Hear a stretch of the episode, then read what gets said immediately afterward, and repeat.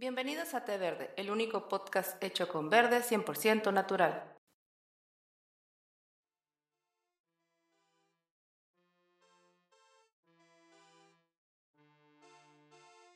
Hey, ¿qué tal? ¿Puedo escuchar? Bienvenidos a nuestro episodio número 15. Sí, ¿verdad? Sí. Sí. Hoy es, Perfecto. hoy es viernes. Ven, es muy bueno tener un soporte ahí que nos, que nos ayude para este, asegurarnos que lo que estamos diciendo está bien. Sí, ya todos aquí encerrados, nadie sabe qué día vivimos. ¿Ves, David? El Excel, tienes que leer el Excel. Sí, porque de plano ya no sé qué número venimos. De hecho, hoy es que día miércoles. No, hoy es viernes. Hoy es, hoy es viernes 18. Bien. es que esta semana tuvimos el especial de 16 de septiembre, el especial mexicano. Oh, sí, cierto. Bueno, es que, No, que venimos aquí ya todos desvelados y todos enfiestados. ¿verdad? claro, hay que, hay que festejar a la patria, sea como sea. No, pues muy bien, chicos. Este, sí es cierto, hoy es día viernes. Eh, para todos los que eh, van a salir hoy en la noche, háganlo con precaución. Recuerden que todavía no estamos muy este, libres, que digamos. ¿Saben qué? Mejor no salgan. Quédense en su casa, déjense de cosas. El, tequila, el tequila mata el coronavirus, ¿no? Mm, sí, también a la gente, pero... Yo digo que sí. Yo digo que sí lo mato. Oye, este, pero también pónganse cómodos en casa, pongan el podcast ahí, no sé, eh, igual es que escuchen, escriban sus opiniones por ahí y luego nos las hacen, nos las hacen llegar por medio de las redes sociales, ¿no? Sí, sí, claro que sí. Y también pues un saludo a todos los, a todos los podescuchas, los que nos escuchan fuera de la, de, de- del país, a los chicos de los grupos de juegos de mesa, un saludo a todos, a los nuevos iniciados, los de Cryptocinema, el grupo de Cryptocinema, que a ellos este pues ahí hemos estado dándole un poquito de lata con nuestros este contra nuestro ciclo de películas de terror. Ajá. Sí. Sí, así de ya, por favor, ese podcast. ya déjenos en paz. Sí, pero, pero oigan, el problema es que nos divertimos grabando esto y pues esa es la cuestión. Sí, pues es- es- exactamente. Se nota que no somos expertos, Así pero es. pues, le tenemos cariño a estos temas, ¿no? Que eso es lo que, lo que cuenta. Muchas veces una Sí.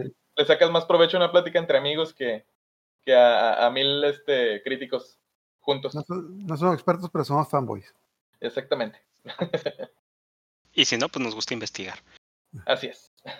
Pues bueno, el día de hoy, este, en este podcast número 15, vamos a hablar un poco de este películas que no fueron, la sección de, de, de Aarón por ahí.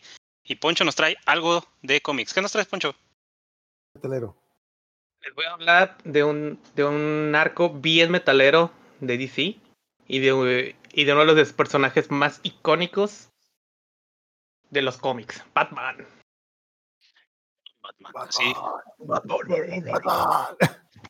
yo no sé cómo le vas a hacer, pero cada vez que digas Batman en este podcast, tienes que ser la voz de Batman. Entonces, Voy a Batman. terminar, voy a terminar con la garganta destruida. Eh, no, no es cierto, sin albur. Oye, hablando de. Me acordé ahorita del. ¿Cómo se llamaba el, el video del el Batmetal? Sí, llegaron a ver el video de Batman. Está Sí, bien, no, perro. como que el Batman, el Batman gordito. Sí. Bueno, no gordito, pues medio chonchito. Y... Son, son- y. son dos videos y estaban haciendo un, un pues recabando lana para hacer una versión este ¿cómo se dice? pues virtual, o sea, como el, el personaje este del del anime o de no sé si es de anime o manga, de una monita con cabello azul que baila. ¿Cómo se llama? Ah, fue. Que sale el holograma y que tiene su concierto y esas y esas ondas. ¿De quién? Ah, Hay un personaje japonés que tiene que sale como holograma y canta y tiene un concierto. Ah, Nico Gatsuni. Ah, bueno. esa, esa. Eso, ah, pues eh, se estaban haciendo un como crowdfunding para hacer lo mismo con esto, con estos personajes de Batman. Oh, perro. Pero ya, ya le di la pista, no sé si lo lograron, pero por ahí leí que lo estaban haciendo. Hay que hacer un Patreon para que lo hagan. Ah. Ya, ya han de tener uno, ¿no? Ah, bueno. me imagino. Eh, ahora lo buscamos. Sí. Pues bueno, está, No, está mejor curada no- entonces, mejor Poncho. no lo busques si no te quieres meter en problemas con la ley. Ok, ¿qué te iba a decir? Pues, eh, ¿qué onda, Poncho? ¿Qué, qué- cómo, ¿Cómo comienza el, el arco que nos traes? Muy bien. Eh, bueno, este, este es un arco que duró, duró un buen rato. Tiene, tiene muchos, ¿cómo le dicen? Mu- Muchos cómics a su alrededor, muchas series a su alrededor de lo que es la historia principal. Y eh, puede decirse como que es un crossover de crossovers. E incluso no solo en lo que hay actualmente en las, en las historias ah, regulares de DC Comics. Eh, también eh, tiene ahí algunas referencias hacia hacia arcos ah, viejitos, bueno, de, de hace, de las otras eras, de la época dorada, de la época de plata, incluso de pues de, de los nuevos 52 y todos los relanzamientos, ¿no? Como que en este arco quisieron empezar a cerrar algunos gaps que quedaban abiertos. Eh, tal vez ah, ah, pues fue porque pues muchos fans decían, bueno, muchos fans inventaban sus teorías de conspiración o tenían sus entonces es como quien dice están empezando a poner las las versiones oficiales de para cerrar todos estos detallitos que han ocurrido a lo largo de todas las historias de, de DC Comics que principalmente pues las crisis, ¿no? Las crisis siempre hacen un desmadre en el multiverso, es la manera en la como DC resuelve los, los reboots de sus historias y pues así es como, como lo maneja, ¿no? Bueno, el arco que yo les voy a traer se llama Dark Knights eh, Metal y lo voy a dividir en, en cuatro en cuatro eh, capítulos, vamos a decirle así. Uno que sería eh, el, digamos que es el, el, el preludio o el, sí, se llama el, el camino al, al metal, este, donde les voy a platicar eh, la introducción hacia esta historia. Este, y ya, pues luego les voy a traer las demás, que uno es- la resistencia, otro es este, Rising es el levantamiento, levantamiento o el, el alzamiento. Sí. Ajá, y luego pues parte de la, y, y el último pues la, la historia principal, ¿no? Porque realmente hay de todos lados de dónde escoger y sobre todo pues como les digo, hay muchas historias chiquitas alrededor de esto que son muy interesantes que les voy a, les voy a traer. Cronológicamente, ¿cómo hicieron el cómic? Ah, eh, estuvieron sacando, eh, digo, sacaron, sacaron la serie regular, eh, estuvieron mezclándolo con todos los cómics que había a su alrededor y así, y sacaron muchos especiales de arcos anteriores. Hubo como reimpresiones. Ajá. Inclusive en los volúmenes vienen incluidos muchos cómics viejitos.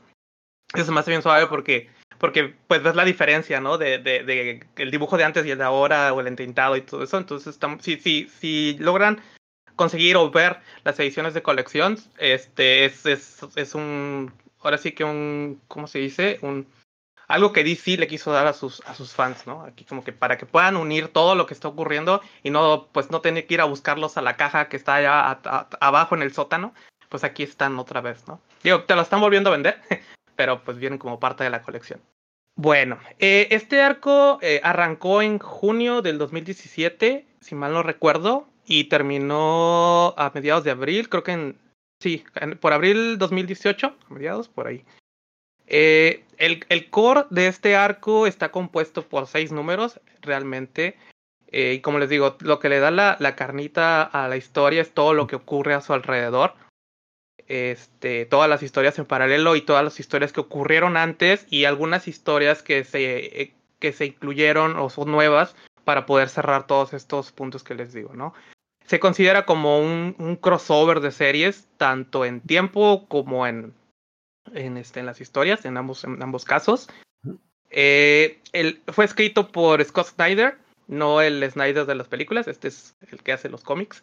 Eh, el arte, el arte es de Greg, Greg Capullo, eh, Jonathan Gla, Glapion, no sé cómo se pronuncia su apellido, y Francisco Plasencia. Eh, lo que es este Snyder y Capullo, ellos brillaron mucho en los nuevos 52. Ellos estuvieron a cargo de, muchos cómics de Batman. Y de hecho, eh, de mis favoritos, de los arcos favoritos de los nuevos 52, digo, hubo mucho hate, pero de los arcos que más me gustaron a mí, o de las series que más me gustaron, fueron las de Batman. Batman eh, no perdió su esencia y se sintió ahí un poco renovado. Hubo varios arcos muy interesantes y que afortunadamente están teniendo un impacto en lo que es eh, hoy, hoy DC, ¿no? Que sería Rebirth. Órale. Ok. Oye, bueno, creo que nos está dando demasiado preámbulo del cómo se hizo, pero ¿qué tal una sinopsis así rápida? Ah, No sé si ya es lo que me estás metiendo, porque sí. Déjenme, eh, realmente lo que les voy a platicar ahorita va a ser eh, cómo, cómo vamos a llegar al, al, al corazón de la historia, pero hay muchas cosas que les quiero platicar antes. Trataré de irme resumido para no comerme mucho tiempo. No, Eh, pero, bueno, yo digo como que ahí les va como un, un plot, ¿no? La historia realmente se trata de que Batman descubre la existencia del multiverso oscuro. Ajá. Sí, el, el multiverso oscuro existe abajo del multiverso normal, el, sí, el, el tradicional de DC, donde están todas las 52 tierras. Y se revela pues que estos, estos universos, estos multiversos, perdón, están conectados a través de una serie de metales que han existido desde el principio de los tiempos.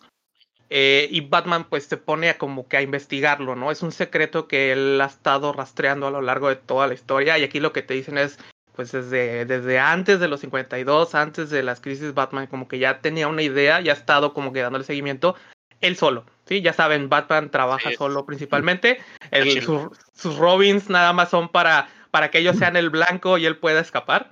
Es Sí. una carnita. sí, de hecho por eso dicen que a Robin le puso el traje con amarillo para Sí, que sí, sí. paran, yo me saco, yo lo sí, no es como que, momento, ahora todo tiene sentido. Y bueno, eh, es- estas- esta investigación eh, revela un montón de secret- secretos de secretos, que eso es, eso es lo, lo curioso en esta historia, ¿no? Batman tiene secretos en los secretos. Es como por ahí cuando vi de repente una imagen de una mano con manitas. Este. y eh, pues Batman se mete con algo que no debía meterse, al modo y solo. Se le sale de control y, y abre la puerta a este multiverso oscuro, ¿no? Y a entidades de ese, de ese multiverso, pues brincan para acá. Eh, vienen liderados por, por una. Eh, puede decirse que es como un dios este, malo que se llama Barbatos. Y entre sus tropas, pues trae a siete versiones malignas de Batman. Ok. Son, son, son What If de Batman. Los siete este- Batman del Apocalipsis, Los siete Batman del Apocalipsis, exactamente. como viene en la Biblia. y Batman llegará. Sonarán las con- trompetas. Y Sonará, sonará este, la, la Vaticanción. El batitwist. La- la- y llegará Batman con Batman, Batman, Batman Y Batman. Batman. Y pues bueno, eh, el objetivo de, este, de esta entidad mala, pues al modo, ¿no? Quiere esparcir la oscuridad de, de su universo oscuro en, en el universo, vamos a decirle, de luz. Este, y traer caos y destrucción, a, ya saben, ¿no? Típico cliché de, de villano. ¿Y cómo, cómo los, los convence a estos Batmans malos de hacer eso? Pues lo que le dice es que hay una tierra donde todo salió bien y pues tú te mereces eso, ¿no? Tú te mereces el éxito. Y los manipuló para traerlos a todos. Nada más un adelantito poquito de, de estos Batmans, de, algunos. Pues te- tenemos el, el Batman que ríe, que sería una versión en la que Batman se termina convirtiendo en el Joker. Está eh, el Batman, ay, ¿cómo le dicen? Ah, Es algo de rojo. Es la versión si Batman tuviera los poderes de Flash. Ah, de hecho yo pensaba que el Batman, el Batman que ríe era el, ¿cómo se llama? El villano principal de esa historia. No, es, es, es Barbatos. Oh. Y está, entre otros que me acuerdo, hay, hay un Batman Cyborg que si se hubiera quedado con la caja, el, la caja esta que traen de Apocalypse. Está el. Hay un Batman mujer que sería la, la versión Aquaman. Sí, de hecho ya estoy viendo las fotos y sí, creo que hay uno Doomsday. Ajá, eh, ajá, exactamente. Es uno que en el que Batman eh, se inyecta con el, con el virus de, de Doomsday para derrotar a, a Superman. Es porque Superman pues, se, se volvió malo o algo así. Entonces se inyecta a esa madre, le gana, pero pues el virus se sale de control, ¿no? Está un Batman Green Lantern en el que le cae el anillo. Sin albur, por favor. Le cae el, an- el anillo de Hal Jordan a, Bruce cuando sus padres este, son asesinados en el callejón. ¿Y cuál es otro? Ah, Está. Hay uno que es. eh, le- equivalente a Wonder Woman, que es si se hubiera puesto el casco de, de este, del dios de la guerra, eh, Ares. Sí. Es Ares, ¿verdad? Sí, si se hubiera puesto el casco de, de Ares, que es el que sale en la película. Y pues el vato tiene el poder de, de los dioses, ¿no? Pero bueno, esos creo que no me faltó ninguno. Creo que son El, todos roji- el los. rojito lo mencionaste. Sí, el rojo es la versión Flash, ¿no? Es la versión Ah. que tuvo acceso a la, a la Speed Force. Ahí básicamente lo que le dice a Wally, pues, no, este, Wally tienes todo este poder y, y no lo estás utilizando al 100%. Si yo lo tuviera, este, pudiera estar en todos lados y, y, pues prevenir todo el desmadre que ha hecho y bla, bla, bla. Y... A ver, a ver, Flash, quita tú. quita Ajá, quita, quita tú. Dame las llaves del carro. Y, y de hecho, lo, lo, la manera en como, como le quita los poderes es que lo amarra al, al batimóvil, le pone como una especie de pararrayos y le, y le pisa.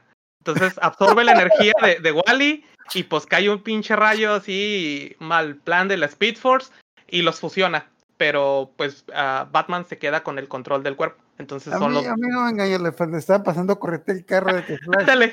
exactamente. Oye, Batman, así, le- así se le pasa. Sí, sí, sí, tú, tú corre, Flash. Tú Tú corre. dale. Dilo tuyo. todo, todo desesperado. de, se me quedó sin pila el batimóvil. ¿Dónde agarro pila? me agarro pila. Y esta, esa, ese, ese es de los que más me, me gustó. Digo, soy muy fan de Flash también. Pero lo que más me gustó es de que pues Batman obtiene la, la Speed Force.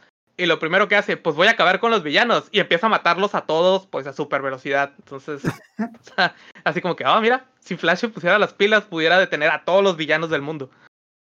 Oh, de hecho, me acordé. Sí, viste, en, en la Liga de la Justicia hay un capítulo en el que cambian de cuerpo Lex Luthor y Flash. No sé si lo viste. En No, la, en la serie animada, bueno, hay un capítulo que cambian de cuerpo Lex Luthor y Flash. Entonces, bueno, no, la, serie animada Liga de Justicia, Flash es como que un, pues, un medio payaso y como que no lo toman en serio, pero cuando Lex Luthor se pone en el, cue- el cuerpo de Flash, le da una, pues le da una paliza a todos los de Liga de Justicia y el Linterna Verde se queda, pues, todos dicen de, "Ay, pero Flash tiene esos poderes y el Linterna Verde dice, sí. Lo que pasa es de que con esos poderes nos podría matar y por eso el Flash normal no los usa. ah, por eso es como que bromista y se, se limita, ¿no? Ah, ya por último, de ese guiño de que Lex Luthor se mete al cuerpo del Flash y dice, bueno, voy a investigar quién diablos es Flash. Sí, cierto, ya me acordé. Ah, que se quita la máscara, se ve el espejo. ¿Quién, ¿Quién diablos es Flash? sí, cierto, ya me acordé de ese capítulo. Bueno, eh, continuando, Barbatos, ¿no? Qué bueno que preguntaste. ¿Quién es el villano de esta historia? Es esta, esta onda cósmica, dios malo. Barbatos, eh, también conocido como el Gran Dragón o el dios murciélago. Eh, es, una, es una entidad del origen del universo. Eh, se supone que la historia dice que cuando, cuando empezó el universo, cuando todavía este, no había nada y empezó el, el- Big Bang, la, chispa, se crearon dos, dos este, existencias, ¿no? dos entidades, que serían la materia y la antimateria. Y este, de a partir de esto se crearon los, los dos monitores. Digo, por ahí luego les traigo un poco más de historia de los monitores, pero en teoría son este, el, el- bien y el mal del, del, del, del multiverso, ¿no? El son- monitor, el monitor, ¿no? Ajá. Este, y había una tercera entidad que hasta ahorita pues se está revelando, ¿no? Digo, ya por ahí hicieron un guiño en algún cómic, me puse a investigarlo en, en el pasado y ya más o menos este, ya se venía preparando todo este camino, eh, que sería Barbatos, ¿no? Barbatos era, era como quien dice su, ¿cómo se dice? El, el, el triturador de basura prácticamente, ¿no? O sea, el jale de esta onda era destruir todas aquellas, ah, aquellos universos que, que se crearan y que, que tuvieran algo mal. Sí, los, los, los monitores tenían un, un mundo forja donde se creaban los universos. Entonces, ah, imagínense como un, sí, una, una forja, ¿no? Algo que está, algún güey que está con un martillo creando universos. Y si uno de esos universos salía mal, el jale de, de Barbatos era pues comerse este, este universo, destruirlo, ¿no? Era, era su trabajo, que todas las imperfecciones fueran destruidas. Eh, y pues al modo, ¿no? Él, él se revela y de repente dice, no, ¿sabes qué? No quiero destruir estos universos, mejor me los voy a quedar. Y a raíz de esto es que nace el, el multiverso oscuro, ¿no? Él se reveló ante sus, ante sus patrones y dijo, "Nee, yo voy a, yo voy a tener mi propio, mi propio multiverso con, con juegos de azar y mujerzuelas. Sí, sí, sí. Prácticamente eso fue, ¿no? El, típico co- que traje en control de calidad. Mira, cuando estos iPhones salgan malos, los tiras. Sí, los tiro. Claro. Exactamente, exactamente, eso fue lo que hizo, ¿no? Pues va, eh, esa, es, esa es la historia de, de Barbatos, él está en ese multiverso y pues él quiere, quiere pues más ambición, ¿no? Él quiere tener más, más allá de su control de su universo oscuro, quiere ahora brincar al, al, al, al, al universo, multiverso que, que conocemos. Bueno, ese, con eso eh, cierro la parte de, de la introducción de, de lo que es la, el, el arco en general de Dark Knight Metal. Y ahora sí voy a empezar con, eh, vamos a decir, el, el, el primera, la primera parte de lo que, de lo que viene siendo toda esta serie de, de episodios, que sería ah, Dark Days Road to the Metal. Este se divide en dos historias, eh, The Forge y The Casting. En el, en el, vamos a empezar con, con, con The Forge. ¿Ok? Eh, no. Antes de brincar para allá, ¿cómo ven a este, esta entidad maligna que se sacaron de la manga? Pues mira, suena entretenido. E- El nombre suena turístico. De hecho, lo, lo Es una, es una isla turística, ¿no? Ajá, de, de hecho, lo primero que pensé es el personaje futurema de Barbados Slim. Ah, sí. Yo, yo lo que pensé fue así como, como dice Aaron, que es medio turístico y dije, "Hmm, me acordé de la isla Vanoy, de, del juego este de Dead Island. Ok. No, su- suena bien. Oh, ese juego, David. Sí, sí, sí. De Luego- esos juegos que, que amas y odias. Oh, sí. Para todos ¿No? aquellos que no lo han jugado, les- yo se los recomiendo. Dead Island. Pero nunca lo arreglaron, ¿no? Salieron un montón de parches, pero ah, todavía tienen bastantes problemas de que, cos- por ejemplo, objetos que se quedan flotando así en el aire o, o Sí, me son acuerdo. O, o- o que la isla estaba muerta. o este. Ah, bueno, ahorita les iba a comentar otra cosa ah, del mismo juego. Eh, no sé si saben, pero hay un tráiler del Goat Simulator que está basado en el tráiler de, Dead Island. Y está bien curada porque pues sale una cabra ahí haciendo el tráiler. Ok. Ok. Va, va a salir el 2, ¿no? ¿El Salió Goat el- Simulator? No. Goat Simulator 2, ahora con más cabras. Este, no, el, el Dead Island salió una como expansión que era el Riptide. Ah, ya. Y luego me parece que iba a salir, pero no, creo, no estoy muy seguro, pero creo, creo que se convirtió en el Dying Light, creo. O algo por ahí, algo así. Ah, eso sería bien interesante, David, ¿eh? que nos traigas ahí una, una plática de, de juegos de zombies Sí, de hecho, y de juegos de Batman. de este, ¿cómo se llama? Del Arkham As- Asylum y así. ¿Viste, Claro. viste, ha- han visto el video donde hacen el switch de la escena de donde sale Batman y esta Catwoman? Y que, y que cambian los, los gráficos, le ponen los gráficos de Batman a Catwoman y viceversa. Entonces ya ves que sale- hay una escena donde ella va bajando acá como que muy sexosa por las escaleras, entonces ves a Batman bajando. Como muy coquetón. Ándale. ¿Dónde pasó eso? A- Alguien hizo el, el, el video de Oh, hizo- o sea, hizo un mod y cambió eso y se ve muy, muy chistoso. Bueno, eh, ya, vamos a regresar a The Forge. Bueno, esta, esta historia eh, es considerada de una de las mejores de, de este arco porque nos introduce en... Nos introduce a muchos personajes que habían desaparecido de DC Comics, que simplemente no habían regresado en series o, o fueron cancelados completamente. Y ¿Cómo cuando quién? fue este Hawkman, por ejemplo, que lo, lo cancelaron y que es uno de los principales de la historia. Este, bueno, ahorita les voy, les voy a seguir contando. Hay varios que, que se sacaron muchas soluciones de la manga para traerlos de regreso. Eh, como les digo, eh, vamos a empezar con, con Hawkman, eh, Carter Hall. Es, vamos a hablar de esta nueva versión que según DC es, es la versión original, no es la versión de los nuevos 52. La versión de los 52 nunca pasó, así esas fueron las palabras de ellos. Este, vamos a pegarnos a las versiones viejitas. Eh, y Nunca hubo monorriel. Nunca, exactamente. Eh, re- retomando, pues, el, el origen, eh, este, original de, de este personaje en el que él viene del antiguo Egipto, ¿no? Todo empieza en el antiguo Egipto, el tema de las reencarnaciones. Y el, en el cómic nos muestran eh, donde él es parte como de una especie de guardia de ahí del, de, de Ramsés. Y van en la noche y porque vieron que cayó algo del cielo, algo brillante. Y pues resulta que es una nave espacial. Ellos no saben que es una nave espacial, pero es una nave espacial, ¿no? Y está hecha de uno de estos metales que ya les platiqué ahorita, ¿no? Que son los que son eh, la parte principal de esta historia. Es el, el Nine Metal.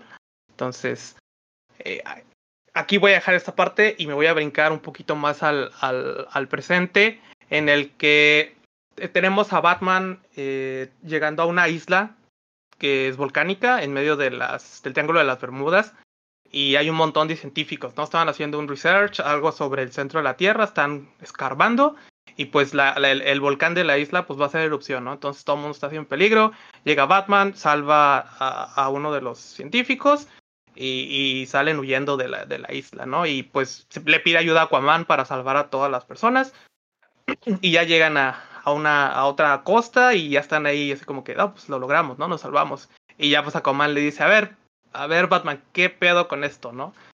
Esa isla, eh, para empezar, el mundo no sabe de ello. Uh -huh. Segundo, me enteré que está, que está financiado lo que hacían ahí por Wayne Enterprise, o sea, vieron la isla W en las cajitas. Okay.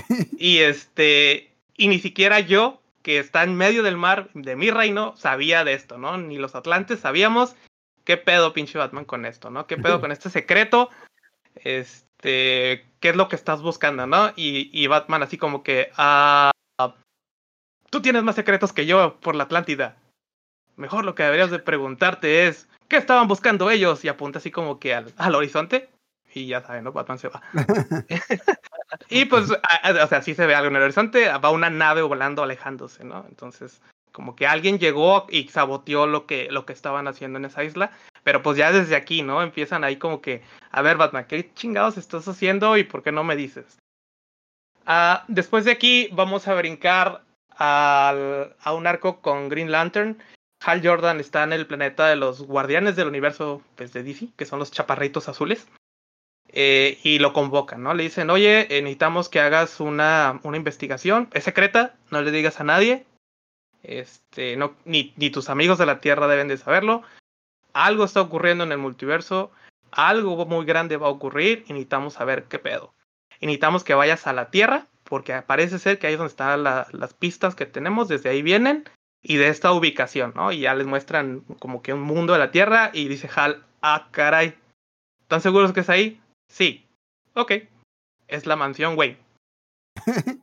Entonces así como que, ¿tienes algún problema con eso? No, no, no, no pasa nada. Y ya, pues Hal Jordan viaja a la Tierra, llega a la, a la Baticueva, Digo, me imagino que tiene llaves para poder entrar. Pide permiso, toca el timbre, obviamente. Ándale. levanta la, la batimaceta y abajo está la llave. eh, y ya, pues adentro está eh, este señor, ¿cómo se llama? Uh, Duke Thomas, que es un personaje nuevo en la Batifamilia. Eh, es, yo creo que lo metieron por la inclusión. Es negro, de color. Es, una, es un afroamericano. Este trae un traje eh, amarillo con negro. Y eh, no es un Robin, muchos decían que ese era el siguiente Robin, no es un Robin, no han todavía revelado qué pedo, qué planes tiene Batman. Lo único que Batman dijo una vez es, estoy, estoy uh, como experimentando con otra otra forma de, de, tener como que aliados en la Batifamilia, ¿no? O sea, ya no quiere tener otro Robin, va a ser otra cosa. Tengo, y pues, tengo un Robin para mi Robin. Ajá, me sonó medio feo, es como que, como cuando dices, no, ya, como a lo mejor es una comparación medio tonta, ¿no? Pero es como se te muere un perrito que querías mucho y dices, no, ya no quiero otro perrito. Mejor me voy a comprar un, un pez. Un conejo. Un conejo. Un conejo, ajá, un, un hámster. Pero sí. Este, este personaje viene de una historia de los nuevos 52. Eh, Batman lo salvó. También lo salvó de niño. Ahorita ya está grande. Es un Robin, ya. Eso, de hecho, lo que le dice, eso es lo que le dice Hal, ¿no? Así como que, ah, eres, eres otro Robin. ¿Cómo te llamas? ¿El Robin amarillo? porque su traje es totalmente amarillo. Entonces, la, la teoría de que lo sigue vistiendo como algo distra este, distractor sigue, sigue en pie. Pues bueno, eh, pues lle- llega Hal, se mete a la, a y pues empieza a ver, a, investigar y este camarada pues se quiere ver así bien, bien verguillas y se enfrenta con él y pues Hal Jordan nomás le dice, hazte por un lado, ¿no? Déjame, déjame investigar y encuentra una, una entrada secreta dentro de la, de Baticueva, ¿no? Ahí por medio de su anillo encuentra cómo, cómo entrar. Y pues aquí es donde ya las cosas se van poniendo todavía más turbias, ¿no? O sea, los, Bat- los secretos de Batman pues ya tienen secretos y la Baticueva que es secreta tienes Baticuevas dentro de las cuevas. Este, pues las cosas se ponen cada vez más turbias, ¿no? Eso es lo, lo bueno de esta historia. Y eh, bueno, de aquí regresamos otra vez al tema de Hawkman. Así es como nos lo va contando el, el cómic, ¿eh? Van brincando entre diferentes historias. Al final convergen en una sola. Eh, como ya les dije, ¿no? Hawkman es un eh, superhéroe que ya no habíamos sabido mucho de él. Ah, y sobre todo porque es un personaje que ha causado muchos de dolores, muchos dolores de cabeza a los fans y a los escritores en el tema de la continuidad de las historias, porque este personaje existe desde uh, hace un chorro, ¿no? Y, y lo hemos visto en las diferentes épocas de, perdón, las diferentes épocas de, de los de los de los cómics, ¿no? Entonces ya por ahí estaba el tema de que pues es un personaje que reencarna, ¿no? Entonces nuevamente trajeron ese esa característica al, al, al, al origen del personaje y, y, pues de ahí fue como como se la se lavaron las manos, ¿no? Para sol, solucionar toda esta este desmadrito que traían con la historia. Y pues básicamente es que bueno, Carter Hall en, en Egipto, en aquella época cuando se encontró la, la nave, eh, pues no lo dicen específicamente, pero básicamente eh, los egipcios desmantelaron la nave, así como me imagino lo hacen en la Ciudad de México. la desmantelaron toda y la vendieron por pedazos. Y pues alguien hizo una daga casualmente con, esta, con este metal y esa daga fue la que utilizaron para eh, matar a Carter Hall y pues eso fue lo que desencadenó eh, este tema del ciclo de la reencarnación. La característica de este personaje, Hawkman y Hawkgear, es que ellos eh, han, han, reencarnado a lo largo de la historia. Es la clásica historia del, romántica, ¿no? De que son los amantes de, de, por siempre. Entonces, cada que reencarnan, están destinados a encontrarse otra vez y pelear contra el Némesis, que también resulta que reencarna, bla, bla, bla. Entonces, eh, esa es la historia oficial ahorita, que dijeron, eso es lo chido ahorita. No me acuerdo cuál es la, la historia que habían inventado para los 52, pero dijeron, esa no cuenta.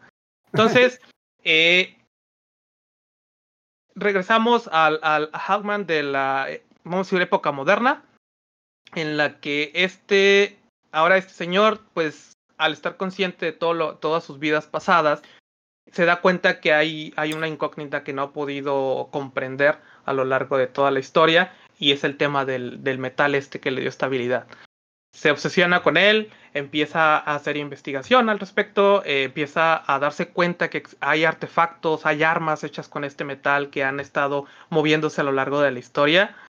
Eh, y pues empieza a coleccionarlos, empieza a, a, a, a, buscarlos por todo el mundo, a coleccionarlos, como digo, a tenerlos para poderlos investigar. Y ¿Qué pues, haciendo eso? ¿Hackman? Hackman, ajá. Ok. Carter Hall. Y este pues empieza a, como que mover ahí este, algunos, algunos islos que no debería moverlo. Y nada más como paréntesis, pues este, este metal, el Nine Metal, eh, no es algo nuevo también, es algo que ya se había platicado en los cómics hace mucho. Eh, hay muchos artefactos de los superhéroes que están hechos con este metal. Creo que los brazaletes de, de Wonder Woman están hechos con ese metal. El casco de Doctor Fate está hecho con ese metal y ahí sí hay un chorro. Creo que hasta el tridente de Aquaman está hecho con ese ¿Cómo, metal. ¿Cómo se llama el metal? Nine Metal. Ok, de Nine de 9. Ajá. Oh, ok. El noveno metal. Eh, y pues hay algo, hay algo en medio de la historia de todo DC que tiene que ver con este, con este metal y que pues todo se originó de cuando cayó esa, esa nave en, en la Tierra en el Antiguo Egipto. Eh, de aquí brincamos a otro, a otro personaje que también estaba un poco olvidado, es eh, Mr. Terri Terrific. Eh, digamos que este dude es como una especie de Tony Stark, es un güey súper inteligente, No, no, su, su único poder es este, que, que es muy inteligente y el vato tiene dinero. Sí, o sea, es muy inteligente, le puso sus, sus empresas y tiene, tiene un chingo de lana. El vato es, también es de color, eh, es afroamericano, trae una máscara con forma de una T en la cara eh, y, y tiene, tiene una, y tiene bolas de metal que se llaman las esferas T. Que sí, es, esas son sus armas, como quien dice.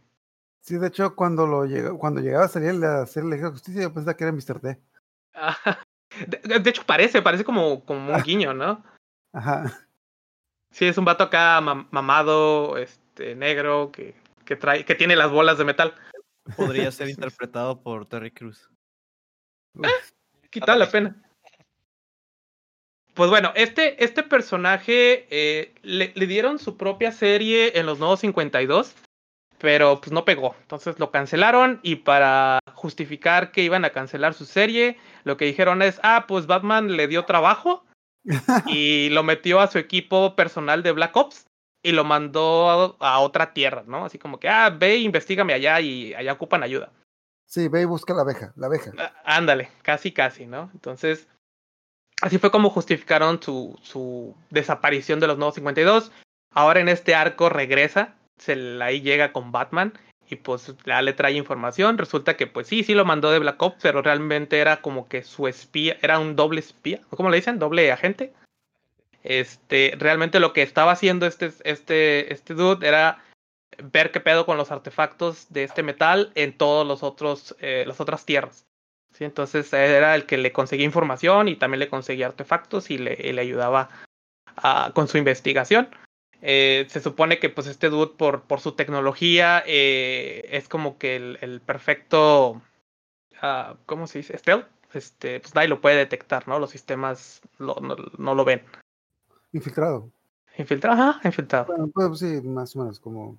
Ajá. Infiltrado. Y pues bueno, eh, de aquí regresamos otra vez a la, a la Baticueva, donde nos quedamos con, con Hal Jordan y, y Duke, eh, que pues entran a, a esta caverna secreta dentro de la Baticueva y adentro se topan con todos los artefactos que Batman ha coleccionado durante su, su investigación sobre, sobre este tema del metal. Y, y entre las cosas, pues ahí se ve, ¿no? El, el, el casco de Doctor Fate, se ve por ahí el tridente, de, de Aquaman, ahí lo tiene también guardado. Entonces Aquaman a decir, ¿y mi no, tridente dónde quedó, no? Los pidió prestados. Sí, o sea, quién sabe cuál tridente traerá Aquaman. Es, Con un tianguis. es de plástico, ¿no? Y Aquaman no se ha dado Sí. cuenta. Ya sí lo creo. ¿Por qué no funciona mi tridente? ¿Made in China? Sí, eh, Y eh, bueno, te iba a decir, imagínate, son, son de esos tridentes que venden en, en el- los de, de a- las tiendas de a dólar, acá, de esos de plástico así todo feo, y con brillantina. ¿Qué te pasa? ¿Es Batman? ¿Le alcanza, le alcanza para hacer una buena réplica? Lo que sí no, me- cierto. lo, lo que sí no entiendo es cómo tiene el casco de Doctor Fate. Creo que él sí notaría que le falta su casco porque creo que nunca se lo quita, ¿no? Ah, es que antes de eso hubo un arco en el que se muere. Oh, ah, ¿está muerto? Sí. Bueno, no ¿Otra está. Ajá, bueno, sí, es, es- pues es que no se puede morir. Es como que, ah, el- está perdido en bla. Y el casco quedó ahí tirado. Y pues me imagino que Batman dijo: Yo Venga, lo cuido, chepa acá. yo lo cuido. Venga, chepa acá. Batman, ¿qué llevas abajo de, de, tu, de tu capa? Nada. No, yo imagino que dijo, no se preocupen, yo se lo doy cuando regrese. Oye, pero yo se lo doy cuando regrese. Soy Batman. Sí. Eh, entre otras cosas que se encuentran en esta, en esta caverna es eh, de, la, de la corte de los búhos, también por ahí hay algunas cosillas que nos dan como un guiño a que los, la corte de los búhos va a regresar en esta historia. Esa, esa se las voy a contar luego, la corte de los búhos, pero básicamente la corte de los búhos es una organización secreta que ha controlado Gotham de, desde las sombras de las sombras. Sí, es, son este, una sociedad de esas ah, conspiranoicas, ¿no? De las, de las De que hecho- controlan todo y manipulan. Creo que la pusieron en la serie, la serie de, de televisión de Gotham, pero muy, no sé, no siento, no siento que Sí, la cierto, manejaron muy ¿verdad? No, no, lo, no lo vi, pero creo que sí leí que, que lo metieron. Va a salir en el nuevo juego. En el Sí, nuevo el juego de- en el de Batman sin Gotham Batman. Gotham Knights. Ajá. Gotham Knights. Sí, man. Ahí, van a salir. Digo, es- ese arco también es- está muy bueno, eh, luego se los, se los cuento. Pero bueno, ahí nomás fue, fue un guiño que dijeron, es, es, la corte de los búhos todavía está presente.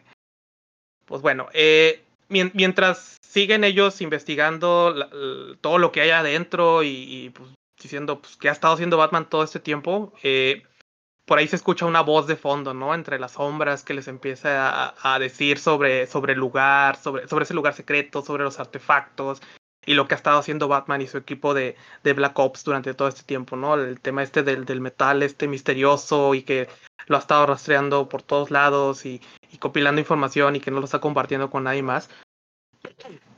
Y, y pues se sacan de onda, ¿no? Hal Jordan así como que, a ver, pues hay alguien más aquí con nosotros, pero pues no lo podemos ver. Él utiliza su anillo así como que, muéstrate, ¿no? O sea, manifiéstate, pero pues el anillo este no funciona, como que hay algo que Batman puso, eh, como que dijo, a lo mejor Hal Jordan entra aquí y le voy a poner ahí algo para que no pueda, ¿no? Sí, como, como no le gusta tener planes de reserva. Exactamente, ¿no? Batman tiene un plan para cada, para cada superhéroe. un plan de reserva, pero un plan de reserva. Exactamente. Y de hecho tiene un plan hasta para él, ¿verdad? Mm, Creo, creo que sí. Ese creo que no lo mencionaron. De hecho, en- creo que en este, en el, creo que era el Justice League War, que le roban los, que le roban los planes para eliminar la Liga de Justicia. Todos se quedaron de que, oye, no hay ningún plan para eliminarnos a, para eliminar a Batman. Ah, es que yo pensé que a ustedes se les iba a ocurrir algo. Eh, sí. Eh, sé que hay un, hay un arco en el que se muestra un plan, pero no para detenerse. Batman tiene un plan para que siempre haya un Batman. Ok. Hizo una máquina que lo puede clonar. Entonces, en cuanto él se muera, van a hacer un nuevo Batman en esa máquina con sus ah, su experiencia. Creo que nada más es su experiencia, no son sus memorias o algo así. Entonces, esa máquina también la tiene allá escondida en la baticueva en algún lugar. Y, y hay un arco que es un what if en el futuro en el que el dude, este, bueno, él despierta y resulta que ya son miles de años en el futuro y pues resulta que es el nuevo Batman. Pero bueno, esa luego también se las, se las cuento. Y Robin, Eh, dijo, y Robin dijo de que, ok, obviamente te mueres y vas a ser el nuevo Batman. Ah, sí, ¿no? Sí, claro, claro. Sí. Y la Cheyenne, apa. Casi. Bueno, eh, de aquí brincamos ahora a eh, la fortaleza de la soledad. Llega Batman con Superman y le dice, necesito que me lleves a la bóveda que te pedí que me construyeras de favor. Y pues sí, eh, Superman le hizo una bóveda a, a Batman en su, en su casa. Y una vez que, que Batman la utilizó, le dijo a Superman, arroja la llave de la bóveda al sol para que nadie la pueda abrir. Y pues viene por lo que está dentro, ¿no? Digo, cualquier similitud con, con Harry Potter, la bóveda, es mera coincidencia. Eh, Batman para poderla abrir eh, invoca o trae de regreso a, a otro personaje que teníamos un poco olvidado, se llama Mr. Miracle, que es un Es el Tiene hijo que- de ¿no? Ajá, exactamente, es el icono de Sardside. eh, y este dude tiene como que la habilidad de poder romper cualquier cerradura en el universo. Es como quien dice el- un Houdini con poderes. Momento, El- eh, Mr. Miracle es el hijo. No, no, Se- no es el no, hijo de Darcy. es- el es- hijo es de de- Olf. El hijo Del, bueno, sí, del, Ajá. del bueno. ah, ¿Cómo se llama? ¿Allfather? No. Ujú. ¿Sí es Allfather? Allfather, creo. Que cambiaron, lo- que cambiaron los hijos. Este. Allfather se con Orión y Mr. Miracle es hijo Ajá. de. Que ese no le fue muy bien. Este no. Exactamente, sí, básicamente Darkseid lo, lo encerró en una bóveda y bueno, en una prisión. Y este dude, pues para poder escapar, fue cuando se puso acá bien perro para poder este, abrir candados y todo ese tipo de cosas. Y pues tiene esa, esa habilidad.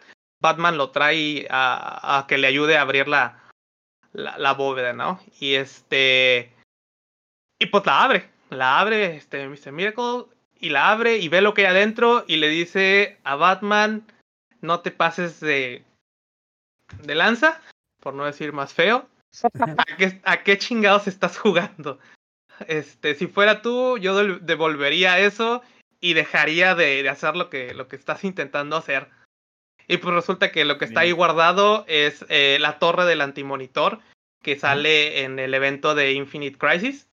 Que básicamente esta torre lo que hace o lo que hacía era eh, vibrar y hacer mimic de otras tierras y poderlas replicar. ¿sí? Entonces aquí como que un, una teoría que surgió es que pues Batman tiene en sus manos algo que le puede permitir traer de vuelta otros universos del, del universo DC, ¿no? Universos que desaparecieron, universos de la época de plata, de la época de, de oro. Entonces es como que mucho poder en las manos de Batman. Y, Y, pues, pero- ¿por qué la quería? Pues porque sí. Se Porque veía, sí. se Ajá. chido como centro de mesa. ¿Se, se acuerdan lo de que ah, por qué tiene el casco de, Do- de Doctor Fate? Pues aquí fue algo similar. Se acabó el evento de crisis y dijo Batman, volteó para ambos lados y dijo, venga. Esa madre se va a ver bien chingona en mi salita. Sí, sí, sí. Es Ju- ju- Batman- Perdón, Batman es el equivalente a la tía esa que se lleva el centro de mesa de la boda. Sí, sí, sí, sí. Digo, en, en la Baticueva tiene el centavo, tiene el dinosaurio y tiene Ajá. chorro de trofeos. o sea, Sí, sí. no, no me extraña. Pues bueno, eh, ya de, de aquí, este, pues ya regresamos otra vez a la, a la, a la Baticueva. Y pues Hal Jordan y, y este señor Duke siguen buscando esa voz en medio de todos estos artefactos y, y todas las investigaciones. Llegan ante una puerta. Por fin Hal Jordan logra abrir la puerta con su anillo. Y adentro está otro de los secretos más mamones de Batman. Batman tiene al Joker encerrado en la Baticueva. ¿A cuál de los tres? Exactamente, esa es una muy buena pregunta. Spoiler alert, ¿cuál de los tres? Sabemos que es el último Joker con el que peleó, el último Joker que se supone que se había muerto y que de ahí fue donde vino lo de que descubrió que realmente no estaba muerto, que había otros Jokers. Y lo único, lo, lo que sabemos de aquí, de este Joker, es que él está usando los pozos, estos de Lázaro, Ajá. los que usa Ra's al Ghul, él utiliza los pozos para, para curarse. Entonces, ¿Pero que, no, el... que- que no está encerrado? ¿Qué, qué- cómo que? Ah, se supone que se murió. Ah, ¿era un cadáver? No, espérate, se supone que se murió en, en un arco en Nuevo 52. Batman lo revivió aventándolo a los pozos y lo encerró. No, ok. prácticamente, ¿no? Este. Resulta que, que el, el líquido de estos pozos que usa Ra's al Ghul y usan otros inmortales de DC, resulta que es parte de los metales del multiverso. Es una versión líquida de estos metales. Como y-. Ándale. Y ya, pues, con esto voy a cerrar el intro. Con esto cerramos lo que es este The Forge y The Casting. Eh, como se dan cuenta, estas dos historias tienen un montón de secretos que se, que se van revelando poco a poco. Como les digo, secretos dentro de los secretos de Batman. Todavía hay un par más que les voy a traer en la siguiente, la siguiente parte. Pero todo esto va a converger a que Batman se está jugando con algo que no debería. Y pues, ¿qué opinan? Y no es su pilín. Ah, no sé, siento, bueno, ah, yo, yo sí le había dado como que una ojeada a lo de Batman Metal.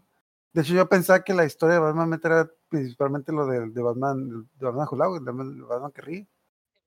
Pero no, no, no había pasado lo de los demás Batmans. Como- creo que, además que era porque el Batman que ríe pegó mucho y le hicieron su propio cómic o algo así, ¿no? Ajá. De hecho, eh, sí, prácticamente si lo quieres ver así, al final él se va a quedar con el changarro. Si leíste, por ejemplo, este, ¿qué? Lord of the Rings, pues ya ves que Sauron se quedó con el changarro de, de, ¿cómo se llamaba el primero? Eh, Morgoth. Ah, no me acuerdo. Sí. Sí, ¿verdad? Sí, prácticamente, pues el, el Batman que ríe al final va a reír. ¿O cómo es? El El último que ríe, el... El Batman que ríe, ríe mejor. Sí. Entonces, pero no nos vas a dejar así, ¿verdad? Para la próxima vas a seguir contando lo que sigue, ¿verdad? Exacto. Al, al- al siguiente, este, el- lo que sigue va a ser el, el origen de los Batmans que les mencioné. Digo, ya les platiqué un poquito sobre el, sobre el Batman rojo, el que tiene poderes de Flash. Eh, pero los demás orígenes están, están muy padres. Este, se los voy a traer en la siguiente edición de esta sección. Con esto cierro el, el preludio a Batman Metal. Y está bien heavy. Poncho, y, ¿Y Batman es, es de los buenos? Esa es una muy buena pregunta. ¿De qué Batman estamos hablando? ¿El Batman Batman?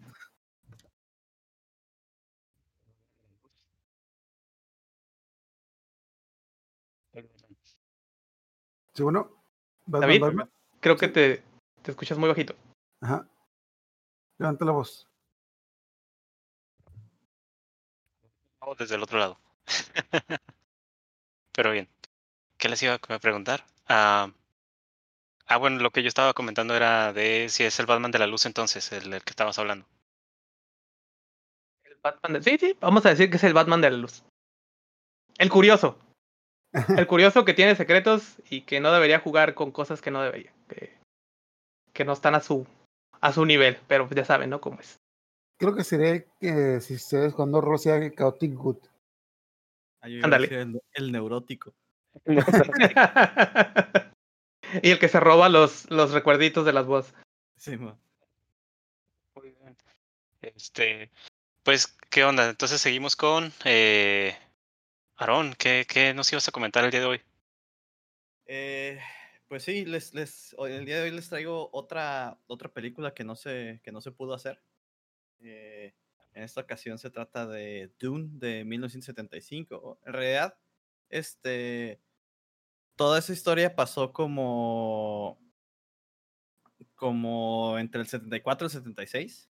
Ujú. Eh, pero realmente la película es- estaba pensada para, para empezar a producirse en el 75, ¿no? Entonces la fecha oficial es del 75, ¿no? Eh, eh, Dune es una novela de ciencia ficción escrita por Frank Herbert. Yo personalmente no la he leído, eh, pero sí he escuchado bastantes cosas al respecto. Eh, ahorita ahorita que, que hablemos más de la, de la, de la novela en sí, eh, sé, sé que Poncho ya tú ya la leíste, entonces a ver si, si ahí este, me puedes echar un paro con los, con los Yo juego el juego ¿no? de mesa. Ok. ¿Hay juego de, de mesa? ¿no? Sí, está Bueno, no chido. me sorprende para. Dura como tres horas. Es... Está bien complicado, pero Como la película. Te tienes, Ajá, que met- casi, casi. Te tienes que meter la... ¿Cómo se llama? La madre esa azul con la que tienen... De Spice. Ándale, de Spice. que- creo, que, bueno, es que como yo no conozco mucho de la mitología de Dune, creo que vi una de las películas, pero cuando estaba jugando el juego de mesa sí me explicaba muchas cosas, pero pues básicamente es, tienes que conseguir la cosa azul, tie- tienes que conseguir la cosa azul o, o recolectarla o quitársela a los demás, tienes que evitar que te maten los gusanos y aparte que en algún momento del juego llega una tormenta de arena y mata a todos los que están afuera.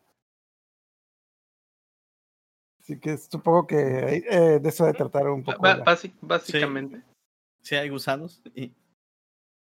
Eh, bueno, eh, la película esta eh, resulta que en 19 a finales de 1974 una, una productora eh, francesa, eh, no recuerdo el nombre ahorita, este, compra los derechos de, de Dune, ¿no? Y, y le dan la película a un vato que se llama, déjame, les busco el nombre, que lo tengo anotado Ajá. Eh, Michel Seydoux, que, que pues era un productor de cine francés, ¿no? Productor y distribuidor en ese entonces, ¿no? Principalmente distribuidor. Que, que ha- hacía un pocos años acaba de distribuir una película que se llama La Montaña Mágica. En- no, perdón, fue el Topo, fue el Topo. En, en Europa, ¿no? Y, y el Topo tuvo mucho éxito, entonces, este, cuando le cayó la película, oh no, perdón, cuando estaba distribuyendo esa película, eh, se hizo amigo del director de la película, que es Alejandro Jodorowsky. Eh, Oh, eh, no más, no ajá. más. así es. Entonces ya, ¿no? Eh, esta película, eh, pues ya, compraron los derechos y se, se seteó que Alejandro Jodorowsky iba a dirigir la película porque su película anterior, ah, no, sí, había sido La Montaña Mágica, ya me acordé. Eh, eh, fue todo un éxito, ¿no? Eh, entonces, pues Alejandro Jo- Jodorowsky, como, como ya se podrán imaginar, pues es un, es un cineasta eh, chileno de ascendencia rusa, si no mal recuerdo. Bueno, ahorita ya es chileno y francés, porque después de, de, de- de su éxito en los 70 se, se mudó a, a Francia y allá se quedó a vivir ya toda la vida, ¿no? Eh, ajá, este, e- él es principalmente conocido por el cine que hizo en México en- a mediados de los 70 eh, que como dato curioso, eh, este fue financiado, al menos la montaña mágica fue financiada por John Lennon y Yoko Ono. Ok. Órale. Eh, así es. Porque, eh, bueno, ajá, cuando Jodorowsky llega a México, hace su primera película que es Fando Elise en el 68, si no mal recuerdo algo así. Y que fue un escándalo, ¿no? Porque había, aparecía una señora pariendo puercos. Que cuando dices pariendo puercos es una metáfora para. Para una señora pariendo puercos. O sea, así es, así es como en el sur de México le dicen, ah, Ah, ah, es una forma pasa- de decir que la señora estaba pariendo puercos. ah, ok. Ah, ok. Entonces no, no se perdió nada en la transición. No, no. Lo que pasa es que Alejandro Jodorowsky da la casualidad que era un artista surrealista. Sí. Eh, entonces su cine siempre fue muy surrealista, que, que ahorita les platicaré más del surrealismo, ¿no? Pero, pero principalmente la cura del surrealismo es, es este, usar esa, ese tipo de imágenes así como que no tienen sentido o que son como de, de, sueño, de ensueño o así muy, muy Ujú. chocantes o muy de, que te causan shock así en primera impresión, ¿no? Eh, entonces de eso van muy, o, o a la mayoría de sus películas. Ah, bueno, entonces hizo, hizo eso y causó un escándalo en México y, y en los sindicatos de cine y bla, bla, bla, ¿no? Eh, y, y, y todo ese escándalo le, le dio que, como resultado, que, que le financiaran su siguiente película, que fue la del Topo, que fue un éxito internacional eh, y, y que interesó a, a este, a John Lennon y Yoko Ono y, y, y autorizaron que uno de los abogados de los Beatles este, financiara o le diera un millón de, de dólares a Jodorowsky para que hiciera la, la montaña sagrada, ¿no?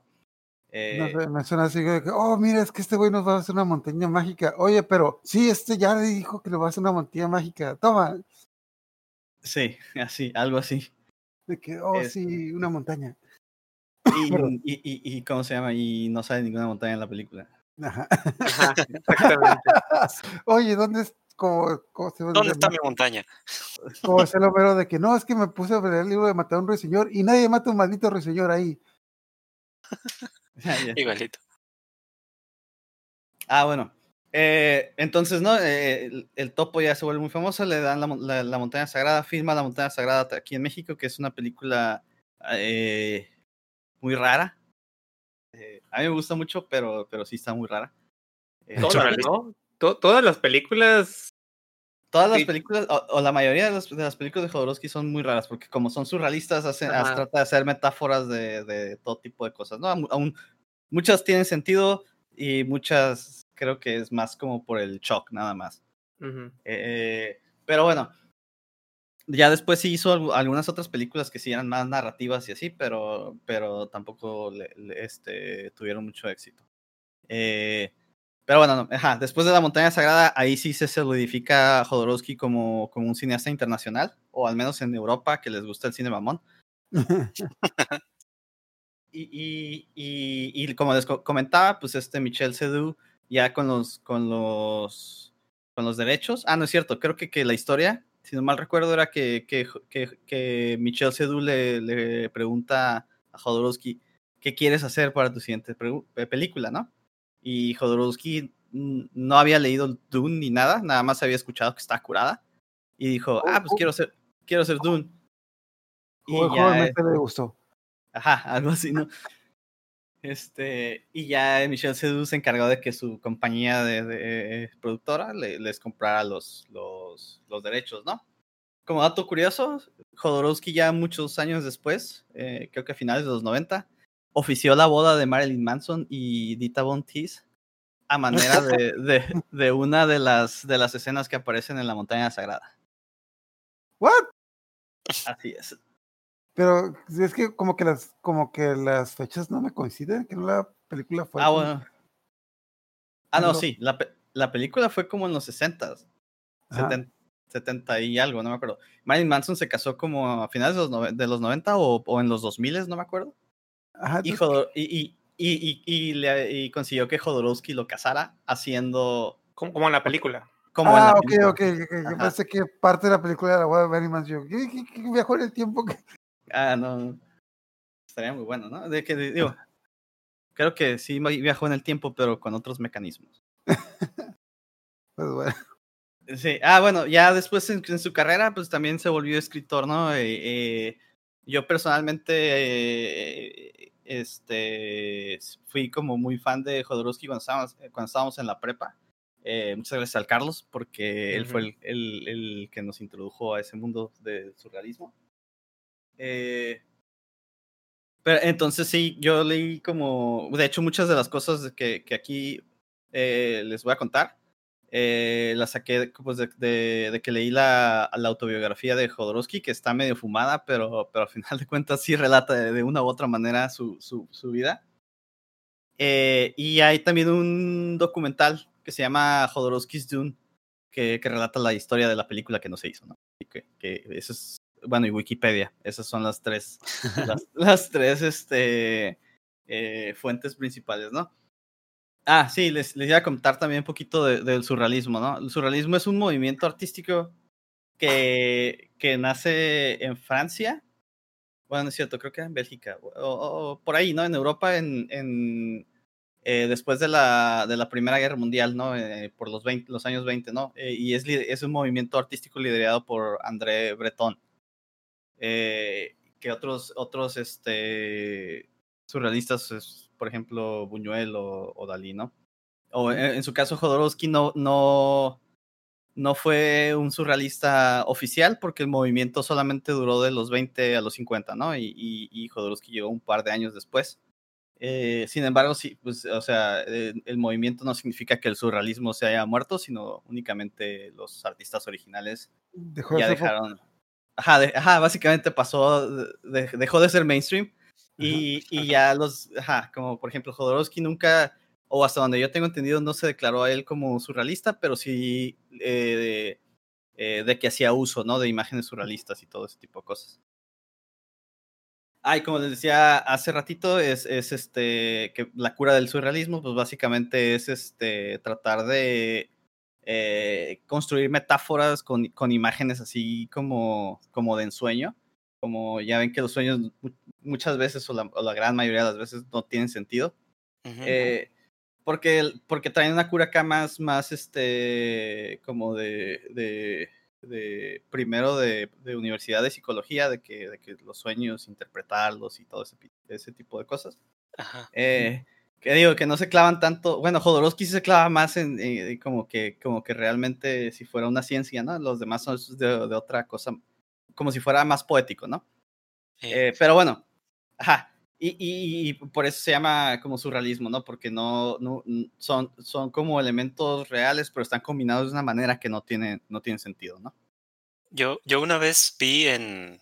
Estaba leyendo acerca de Dalí y uno de los ejercicios que narraba el, el texto, no me acuerdo, no me acuerdo qué texto era, pero uno de los ejercicios que hacía Dalí era que se dormía con una cuchara sobre su pecho para que cuando se volteara y se cayera la cuchara el, en el piso hiciera ruido y inmediatamente cuando se levantaba dibujaba lo primero que se le ocurría o lo, que se le, lo primero que se le venía a la cabeza.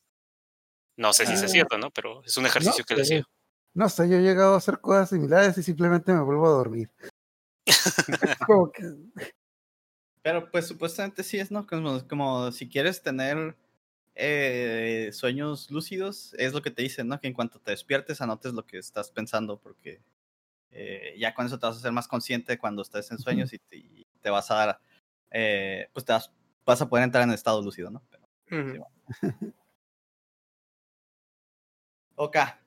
Ah, sí, eh, continuando, ¿no? Con, con, todo esto, pues está, la película está basada en Dune, ¿no? Dune es, como les comentaba, es una película escrita eh, por Frank Herbert en, en 1965. Y eh, a grandes rasgos eh, les voy a contar aquí la historia y Poncho ahí si, si algo que no coincide ahí me, me corriges, ¿no? Uh -huh. la, la, la, la historia va de la, o mejor dicho, eh, la novela relata la historia de la casa Atreides, creo que así se pronuncia. Eh, Atreides, correcto. Ajá, eh, que, que, es parte de un tipo de imperio, imperio galáctico, ¿no? y, y- y los, los- es este, está compuesta por el duque Leto, su esposa Jessica y su hijo Paul, ¿no? Que, que ¿cómo se dice? Que dato curioso, Paul es como, todo, como un ninja assassin, así como todo varas. Y, y ¿cómo se dice? Eh, la cura es que el emperador no, no confía en la casa esta, ¿no? Porque son como nobles, ¿no? Del, em- del imperio este galáctico. Entonces, este, no sé, por alguna razón el emperador no, no confía en la casa de los Atreides eh, y los manda como a supervisar un planeta que se llama Arrakis, eh, donde se supone que, ex- que extraen el spice, ¿no? Que es esta... eh, el- La cosa azul. Ajá, que se supone que les, les hace el enhancement de sus capacidades mentales, ¿no? Sí, sí, sí. Sí, Pero- su droga mágica que los vuelve más inteligentes. Y... A- Ajá, exacto. Su, ¿cómo se dice? Su CBD de intergaláctico, digo, sí, intergaláctico. Sí, su espinaca de Popeye. Eh, ah, bueno, y, y la, la onda es que Arrakis es como un planeta todo desértico e, e inhóspito. Y, y, pues el duque Leto se, se, se dice esto, esto me huele mal, ¿no? Pero pues no tiene ninguna, ninguna otra opción, ¿no? Y pues sí, sus sospechas sí eran, ¿cómo se dice? Bien fundadas porque el emperador sí le estaba poniendo un 4, ¿no? Se, se alía con, con otros güeyes que se llaman Harkonnens, que no me queda, no me queda claro si es otra familia o solamente son como un ejército. Eh, no sé si, tú Sí, sabrás mucho. cre- creo que es como. ah, como una facción como militar. Ah, ok, sea- ajá, pero sí, sí, son así como todos fascistas, ¿no? Y, Ajá. ah, Sí.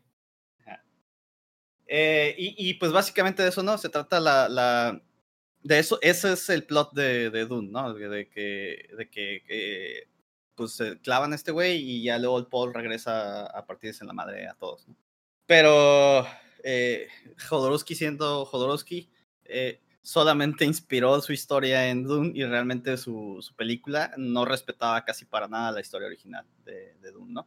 Eh, principalmente, o, o, no sé si principalmente, ¿no? Pero uno de, las, de los detalles que, que destacan más es el hecho de que, de que en la versión de Jodorowsky, Paul, el hijo del de, Duke Leto y, y, Jessica, o bueno, mejor dicho, al Duke Leto en la versión de Jodorowsky eh, lo castran eh, antes de que tengan, de que tenga su hijo con, con su esposa.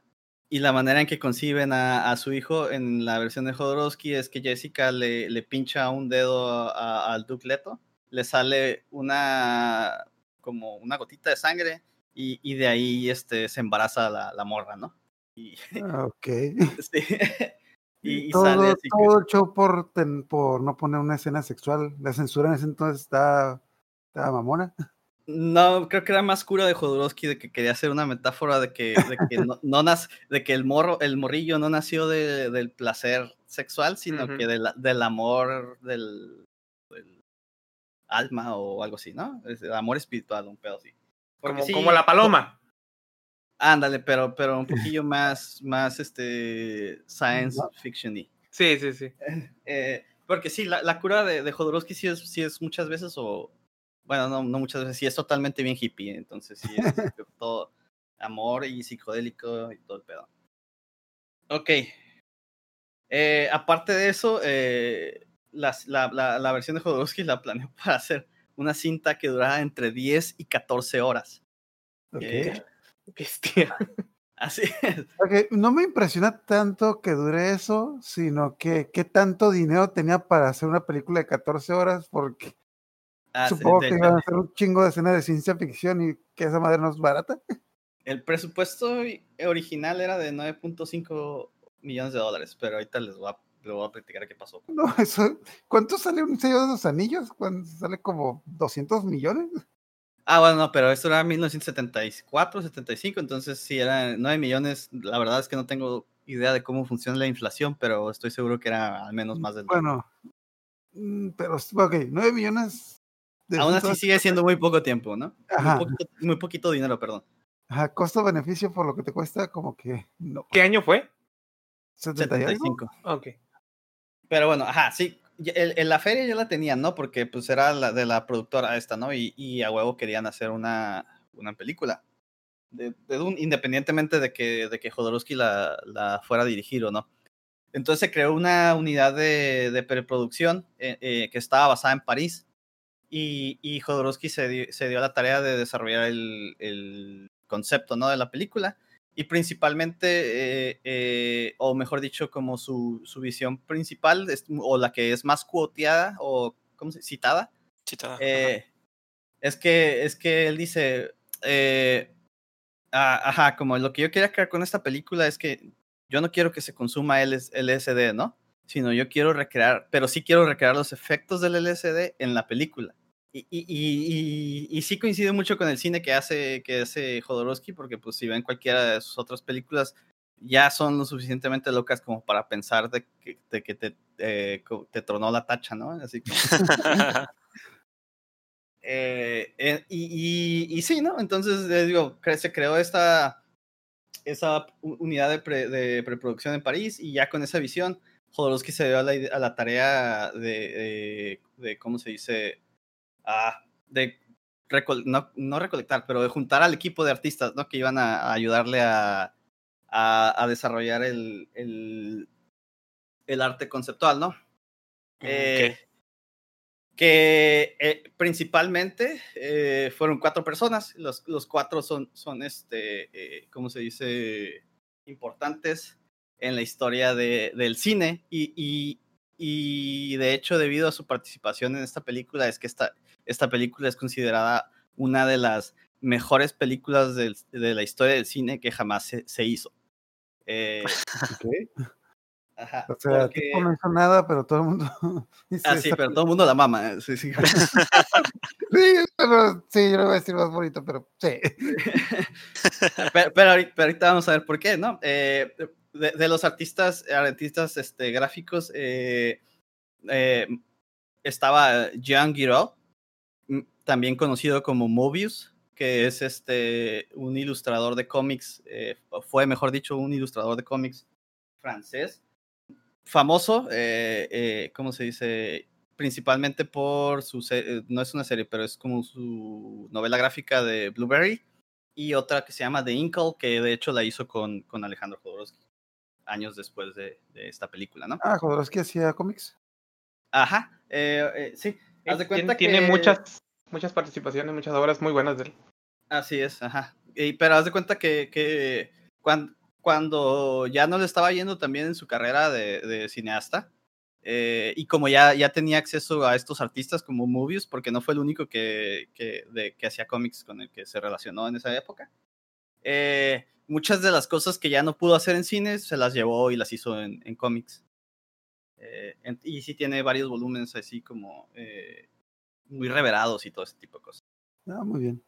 Ajá, este, había otro, otro artista, ¿no? Eh, que, de, los, de los cuatro principales que les decía, eh, que se llama Chris Foss, eh, que, que si les, le, no sé si les suena, pero él también ha, participado en películas como Superman, Guardians of the Galaxy y AI o inteligencia artificial. Él principalmente se dedica a hacer el arte como de, de toda la... O, o, para esta película, por ejemplo, las, las naves y, y, la tecnología y los aspectos así como, como electrónicos, ¿no? Eh, él también, después de, de, este proyecto, fue y, y, y participó en, en, en, o su trabajo se, se, consideró para la de Alien, la película de Alien, pero al final no lo utilizaron, ¿no? Lo cual me lleva al siguiente artista que está, que está participando en, es, en este proyecto, eh, que es H.R. Giger, que es, él es suizo, ¿no? Si no me equivoco.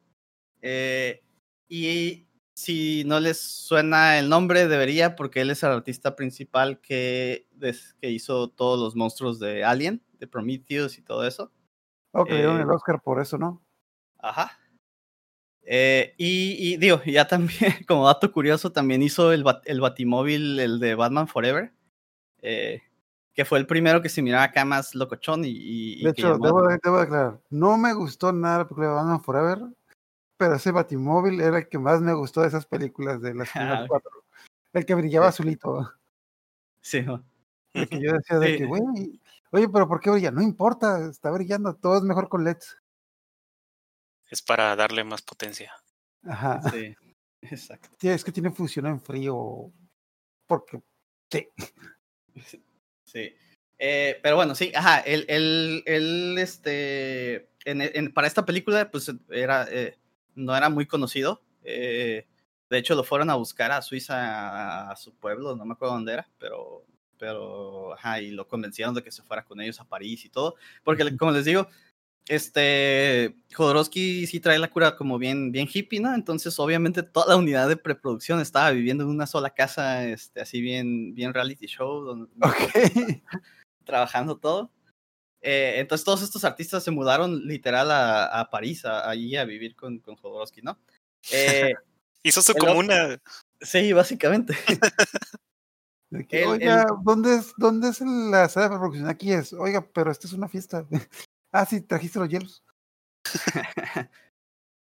Sí, este, el último de los, de los artistas conceptuales, o, o- o, bueno, sí, es que él se dedica a, a- a- bueno, se dedicaba, mejor dicho, porque también ya falleció, a, a muchas otras cosas que, que nada más desarrollar arte conceptual, ¿no? Pero aquí, es, y, y aquí está, en esta película estaba en- encargado o era el líder como del, del área de efectos especiales, eh, que es Dan O'Bannon. eh, que, que de nuevo, si no les suena el nombre, eh, debería, porque él fue el escritor de Alien. Eh, y de hecho, por eso Gi- Giger fue quien desarrolló el monstruo de, de- de Alien, porque después de ver su trabajo en este proyecto de Dune, O'Bannon dijo, ah, cuando ya estaba en el proyecto de Alien, dijo, a este voy a huevo traigo y hizo, hizo todo el arte, ese, ese look de, de oscuro de, con las, los ribs que tienen los, los aliens y el exoesqueleto y todo ese pedo, es, es muy, muy del, del, del estilo de, de Giger, ¿no? También tiene la película esta, la de Total Recall, ¿no? De. Ajá. Sale sí, el. de la de Se me olvidó la- el nombre. las dos de hecho las dos de El-. La de Arnold, ¿no? Sí, Ándale. la que en, El- España le pusieron el Vengador del futuro, porque tú sabes, Total es Vengador. Recall Sí, del sí. futuro. sí, ¿No que no? sí, ¡Demonios! Pero sí, en eh, eh, Latinoamérica para que vean que no nomás los españoles la echan a perder. sí. Sí, él, él hizo él hizo las dos las dos de Total Recall las eh, este Dan O'Bannon. ¿La nueva? Eh, o sea, ¿la vieja la nueva? Sí, ajá. O bueno, en la, eh, en la segunda no estoy seguro cuál fue su nivel de envolvimiento, pero al menos sí estuvo involucrado, ¿no? Ok. Eh, y por cierto, también es, él se fue, a- después de esta película, se fue a trabajar en, en Star Wars y, y ya en el mundo de los cómics hizo una colaboración ahí de, con eh, Heavy Metal, ¿no? ¿De quién estamos hablando? ¿De Giger o de quién? No, de Da- Dan O'Bannon. Ah, ok. Ajá.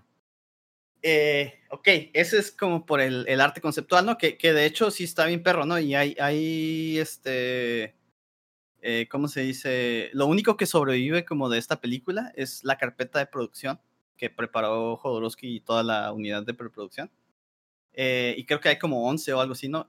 Y, la mayoría de las, de las cosas que están en esa carpeta son, son todos los, o mejor dicho, es el libro o, toda la carpeta es, es un storyboard eh, de toda la película. Porque como tenía a, a que sabía este, bocetar eh, encuadres y todo ese pedo. Eh, eh, Jodorowsky dijo, ah, pues vamos a filmar primero la película en papel y ya luego la hacemos, este, en- en- o sea, neces- haz de cuenta, deja, deja regresar poquito. Ah, eh, Ok. le- le- les, les comentaba ahorita que era el, el presupuesto de 9.5 millones, ¿no? Sí, de hecho es Eh, justamente lo que te iba a preguntar, de que, y le hicieron la película en papel, y ahí se fueron 8 de los 9 millones. No, de hecho, de hecho no, la hicieron, la hicieron en papel. eh, ¿Y cómo se llama? Y se dieron cuenta que iban a necesitar más dinero, ¿no? O mejor dicho, mejor dicho, empezaron a hacerla, a hacerla en papel y se, y se dieron cuenta que iban a necesitar más dinero. Entonces dijeron, ah, vamos a completar todo, todo el storyboard de la película para luego ir a venderla y conseguir el dinero que nos, que nos faltaba. Que de acuerdo a sus, a sus cálculos, necesitaban un total de 15 millones de dólares para, para toda Ok. la producción. ¿15 más o un total de 15? O sea, ¿le un total, un, total, un total de 15, les Ah, ok, cinco- 5.5, ¿no? Ajá, que, eh, eh, que es que ellos eh, eh, optimi- optimísticamente de- decían que les faltaban 5, ¿no? Pero sí eran como 6. Ah. Eh, O sea, de entonces- 5.6, tú redondeas 6, pues, sabes, 400 millones de dólares no son nada. Ajá. Entonces, este. ¿Qué, qué está diciendo? De... De que están Ah, pidiendo sí, más sí. dinero. Sí, cierto. Ajá. Entonces, eh, tenían los nueve- los 9.5 millones, ya los tenían, ¿no? Entonces dijeron, ah, nos faltan, nos faltan 15 millones. Digo, perdón, nos faltan 5 o 6 millones. Eh, vamos a hacer este pedo, ¿no? Para, para mandarlo, a- para ir a Hollywood a... No es cierto, to- en este punto no, no había, no- Hollywood todavía no entraba en, en, este, en la jugada, ¿no? Eh, para poder co- conseguir más, más investment, ¿no? En la película. Entonces, eh, eh, en una de esas, eh, que, se, que se entera este Frank Herbert, que, de- que, eh, que es el autor de la, de la novela, eh, de que necesitaban más presupuesto, ¿no? Eh, y, y va y revisa el proyecto, ¿no? Y se da cuenta de que, de que pues dice, a la bestia, eh, como el nivel de artistas que reunió y el, el- lo que estaban pro- preproduciendo, que era prácticamente todo el storyboard, dice, ¿cuánto se han gastado en esto, no? Y, y dice, no, pues este, sacaron las cuentas y, y no, ya llevan gastados 2 millones del presupuesto de los, de los 9.5 millones iniciales. eh, porque, obviamente, pues porque todo el equipo estaba viviendo ahí en París, ¿no? En, en París, perdón. Claro, papel. claro, estaban viviendo en su casa y se, el vinito y las fiestas. Ajá. Sí, no, sí, sí, y sí, y de nuevo, como era la cura hippie, obviamente había fiestas en, eh, todo el tiempo, ¿no? O sea que Claro. gastaron dos, dos millones de dólares en papel. Sí, básica- que, que la neta sí, que la neta sí vale dos millones, Sí. porque si ves las ilustraciones y sí está bien perro. Pero bueno, el, el- punto es que ya Frank Herbert movió las, la- las aguas ahí y les dice, no, pues van y consiguen el la feria que les falta y ya no me avanzan ni madres, porque pues obviamente no quería seguir gastando, gastando el, el presupuesto. Básicamente le dijo, a ver, pinches vagos, vayan y consigan trabajo. Y, y, y el, las carpetas, o bueno, la carpeta que producieron, eh, eh, sí está bien perra, así como el arte conceptual eh, está, está, está muy chingón. Eh, tanto así que, que se especula que, que no, no sé cómo decirlo, pero gran parte de las películas modernas, de, al menos de ciencia ficción, han sido influenciadas de una u otra manera por, por esta película que nunca pasó. Eh, o- básicamente es como los Beatles de- del cine de ciencia ficción. Órale. Se los virus Ajá. pasaron. No, ya sé que, pero como si nunca hubieran pasado, Sí, ¿no? Así. Eh, eh, y gra- gra- también, también, no solo por el, por el arte conceptual, porque también no se limitaron a, a conseguir, a, a conseguir, a, a generar, mejor dicho, este, eh, el arte conceptual, sino que también se, se dedicaron a conseguir un cast, porque obviamente no pueden, no pueden vender un, un proyecto en Hollywood. Ah, porque, ah, porque para este punto Claro. sí la orden, la orden ya era, ya vayan a Hollywood, porque allá es donde tienen más feria y porque allá es donde únicamente vamos a poder hacer este proyecto.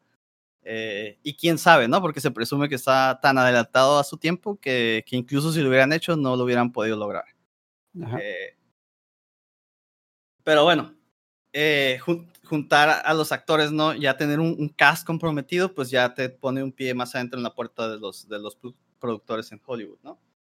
Y dejen platicarles un poquito acerca del cast que tenía esta película, porque es también mucho de lo que, de lo que generó el hype de que esta película iba a ser así como que eh, la tercera venida de Jesucristo, ¿no? Ok. Eh, eh, para, para el Duke Leto, que es, que es este, eh, el, al- como el patriarca de la, de la familia esta de Atreides, eh, tenían, tenían ya comprometido a David Carradine, eh, Oh, que David, David Carradine era Bill en, en Kill Bill. Sí, sí, De hecho, estamos hablando de los ochentas. O sea, ahí ya supongo que ya estaba. Ya había hecho, ya había hecho una película, creo que Sí, sí, ya había- película donde se hecho Hizo la de Kung Fu, ¿no? La, la Sí. leyenda continúa. Sí, ma, sí, ma. Eh, para el príncipe Paul eh, estaba considerado Brontis Jodorowsky porque Jodorowsky siempre usa a sus hijos en sus películas. Ok. Eh, eh, él sí, no, pues en ese tiempo, bueno, solo por ser hijo de Jodorowsky, ¿no? El- Pero, por ejemplo, para, para el emperador de la galaxia, el, el que, le- el que estaba como tratando de traicionar a, a la familia Atreides, Ajá. consiguió que lo interpretara Salvador Dalí. What? Así es, porque en la mente de Jodorowsky, el Mad Emperor of the Galaxy en, en Dune, eh, eh, eh, o Dalí, mejor dicho, era la personificación en la realidad del, del personaje, ¿no? En, en, la novela. Y solamente él podía interpretar. Entonces lo, lo, convenció de que ah, para este punto Dalí ya estaba, ya estaba medio betarrón. Eh, entonces ya no tenía tantas ganas de, de, de andar haciendo locuras. Eh, sin embargo, lo, Jodorowsky lo, lo convenció, ¿no? Eh, y sí lo tenía, lo tenía eh, ya a bordo, ¿no? Que, que de hecho, pues ya luego dice, o, y principalmente, o de quien sale este quote, es este de Giger, que dice que, que ya después a Dalí lo expulsaron del proyecto mucho antes de que se, de que se muriera el proyecto, por, okay. por, andar, por andar haciendo comentarios este, pro, pro franquistas. Entonces, el, así, sí. El divino ya, Dalí. Ajá, ya, ya, como que en sus últimos años también las cabras ya se están yendo demasiado al monte, ¿no? Para otro de los, de los este, personajes principales que se llama Fate Rauta, eh, que ahí sí realmente no sé quién, qué, qué, rol jugaba ese personaje dentro de la historia. No sé si nos puedes decir, Poncho. Poncho. Claro, está en mi... ¿Cómo dijiste? Fate Rauta. Fade como F-I-D. No, no me Pero suena. Bueno, el, el, chiste es que él iba a ser interpretado por Mick Jagger. Ok. Ok. Es, ¿Qué? estamos hablando de Mick Jagger de 1975, ¿eh? No sé, este, este tipo siento que está haciendo de que, ok, voy a hacer una película y voy a invitar a todos los, todos los artistas que siempre quiero conocer. Así ah, me dan sus autógrafos, los conozco, me hago compa y le hago chilo en Hollywood. No, sí. Y, y pero lo, lo, chido es que sí los tenía ya como comprometidos en el proyecto, ¿no? Ya, eh, la, de hecho, la, la, historia que cuentan de, de, Mick Jagger, no sé si sea cierta, ¿no? Pero, pero dice que este Jodorowsky que estaba eh, en una de esas fiestas de Hollywood, ¿no? Eh, y, y, que él andaba ya buscando a Mick Jagger porque él ya trae la idea de que Mick Jagger tenía que salir en esa película pero que no, te, no decía, pues no tenía ni idea de cómo aproximarse a Mick Jagger, porque en ese tiempo Jodorowsky, aunque ya tenía sus películas, este, sus películas ya tenían éxito internacional, pues no era, no era como un, un, un ajá, no, pues sus películas no son de cartelera, ¿no? Entonces, este, no, no es como que mucha no fuera súper famoso, pues. Entonces decía, ¿cómo, ¿cómo chingados me voy a aproximar a Mick Jagger, no? Sí, sí. Pero dice que, que, que nomás dijo que se, se armó de huevos y que, y que se le acerca y le dice, quiero que salgas en una de mis películas. Y que Mick Jagger lo vio y como que lo reconoció y, le, y nomás le dice, Simón, y se va. Y se va. Así como que... Y ya. Simón, y luego el representante, oye, ¿y ese quién era? Simón, así que no sé. Esto, no, pero... Oh, por Dios. ¿Una película? ¿O qué dijo? ah, sí. Este, ajá, ¿no? Y ese, ese era Mick Jagger, ¿no? Y luego, por ejemplo, para el líder de los Harkonnen, estos, esta facción militar que estábamos comentando hace rato, eh, como el personaje... Me imagino, ah, esa escena que dijiste, me imagino a Quentin Tarantino buscando a Ariana Grande para su próxima película. Ah, supongo que podría. Algo así bien random, ¿no? Es como... Sí. Se me figura como que estaba en la barra, volteó y dijo, ah, este. Ajá. Ah, les decía que, que para el, el Varor Harkonnen, ¿no? Que es el líder de la facción esta militar que hablamos hace rato. Eh, como es un personaje, o al menos en la versión de Jodorowsky era un personaje así como todo gordo, que flotaba en el aire todo el tiempo porque estaba tan Super gordo. Creepy esa onda. El, el, el, que dijiste ahorita eh, es el hijo de ese, de ese dude.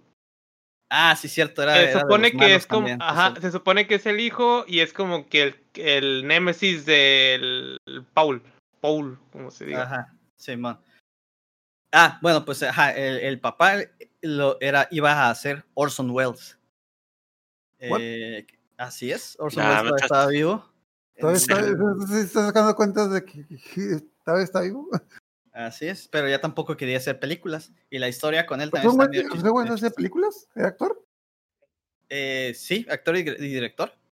Eh, oh. Bueno, o mejor dicho, casi siempre protagonizó sus propias películas, ¿no? Pero bueno, la onda es que ya no quería hacer películas, ¿no? Para, para esta época. Y, y pues ya está, eh, pues no, no gordo, sino también como obeso. Y, y obeso clínicamente como, o, o patológicamente, porque... Obesidad mórbida. Mm, Pero más, no, creo que todavía no llegaba a ese estado, pero como que psicológicamente tenía ahí un pedo de ese tipo. Eh, porque siempre quería estar comiendo, ¿no? Y, y dice Jodorowsky que, que, este, pues como le gustaba comer un chingo, pues Orson Welles visitaba París muy seguido. Eh, y entonces él se dedicó a averiguar eh, en qué restaurantes le- le- eran, cua- o cuáles restaurantes eran los favoritos de Orson Welles, ¿no? Ok. y cómo se dice, y, y le pagaba a los meseros para que, eh, dice, si viene este güey, pues corres y me avisas, ¿no? Entonces, entonces as- así fue como, como encontró a Orson Welles, ¿no? Y, ya llegó cuando ahí que estaba comiendo, y, y Orson Welles le dio chance de que, de que, de que, pues de que hablara, ¿no? Y ya le dice, ¿no? Que, que quería que saliera en su, en su película y le, le platicó el, el, el proyecto un poco y todo eso. Eh, y Orson Welles dice, no, pues no, no, la neta no. Y ya desesperado Jodorowsky dice, ah, ya sé, te gusta mucho este lugar, ¿no? Sí. Ah, ok, si aceptas hacer mi película, no solo te voy a contratar a ti, voy a contratar al chef de este restaurante y toda la comida que tengas todos los días va a ser como, como esta que te estás comiendo aquí. Y que Orson Welles dijo, a huevo.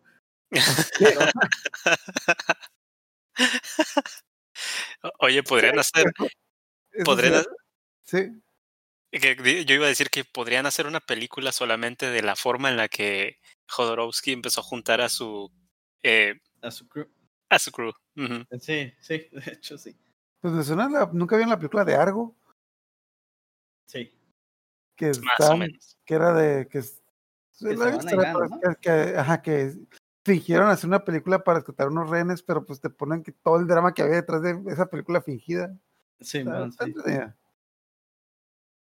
Ah, ok, ya, ese, ese era, bueno, no era todo el cast, ¿no? También la esposa de Salvador Dalí tenía ahí, bueno, no era su esposa, su, era su musa, entre comillas. Eh, o bueno, Sí, así, sí. así, así le llamaba a él, ¿no? Sí, me suena que Eh. estaba, el divorcio estaba pendiente y esta era la siguiente.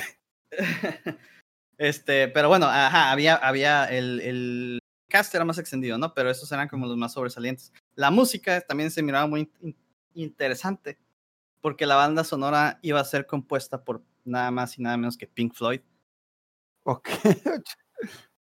Porque, pues, obviamente LSD y Pink Floyd, ¿no? Pues sí. wow. Ok, yo no estoy viendo esta, esa sala de producción, postproducción, lo que está llena de drogas y todo el mundo bien viajado ahí. Así, todo el tiempo, ¿no? Eran los setentas. Sí. Bueno, técnicamente ya los sí, 70, sí. No, eh, bueno, ya, y ajá, eso es como más de, de- de- del el desarrollo conceptual, ¿no? De la película que les cuento. Estaba todo contenido en estas, en estas carpetas de producción que, que según, según dicen, nada más hay como una docena de, de ellas. ¿no? Eh, Jodorowsky tiene una de ellas eh, y, y, se- y en teoría cada uno de los estudios grandes de Hollywood debería de tener una también. Si no la han vendido por eBay todavía. Ok. Oh, eh, el, a final de cuentas, este. ¿Cómo se dice?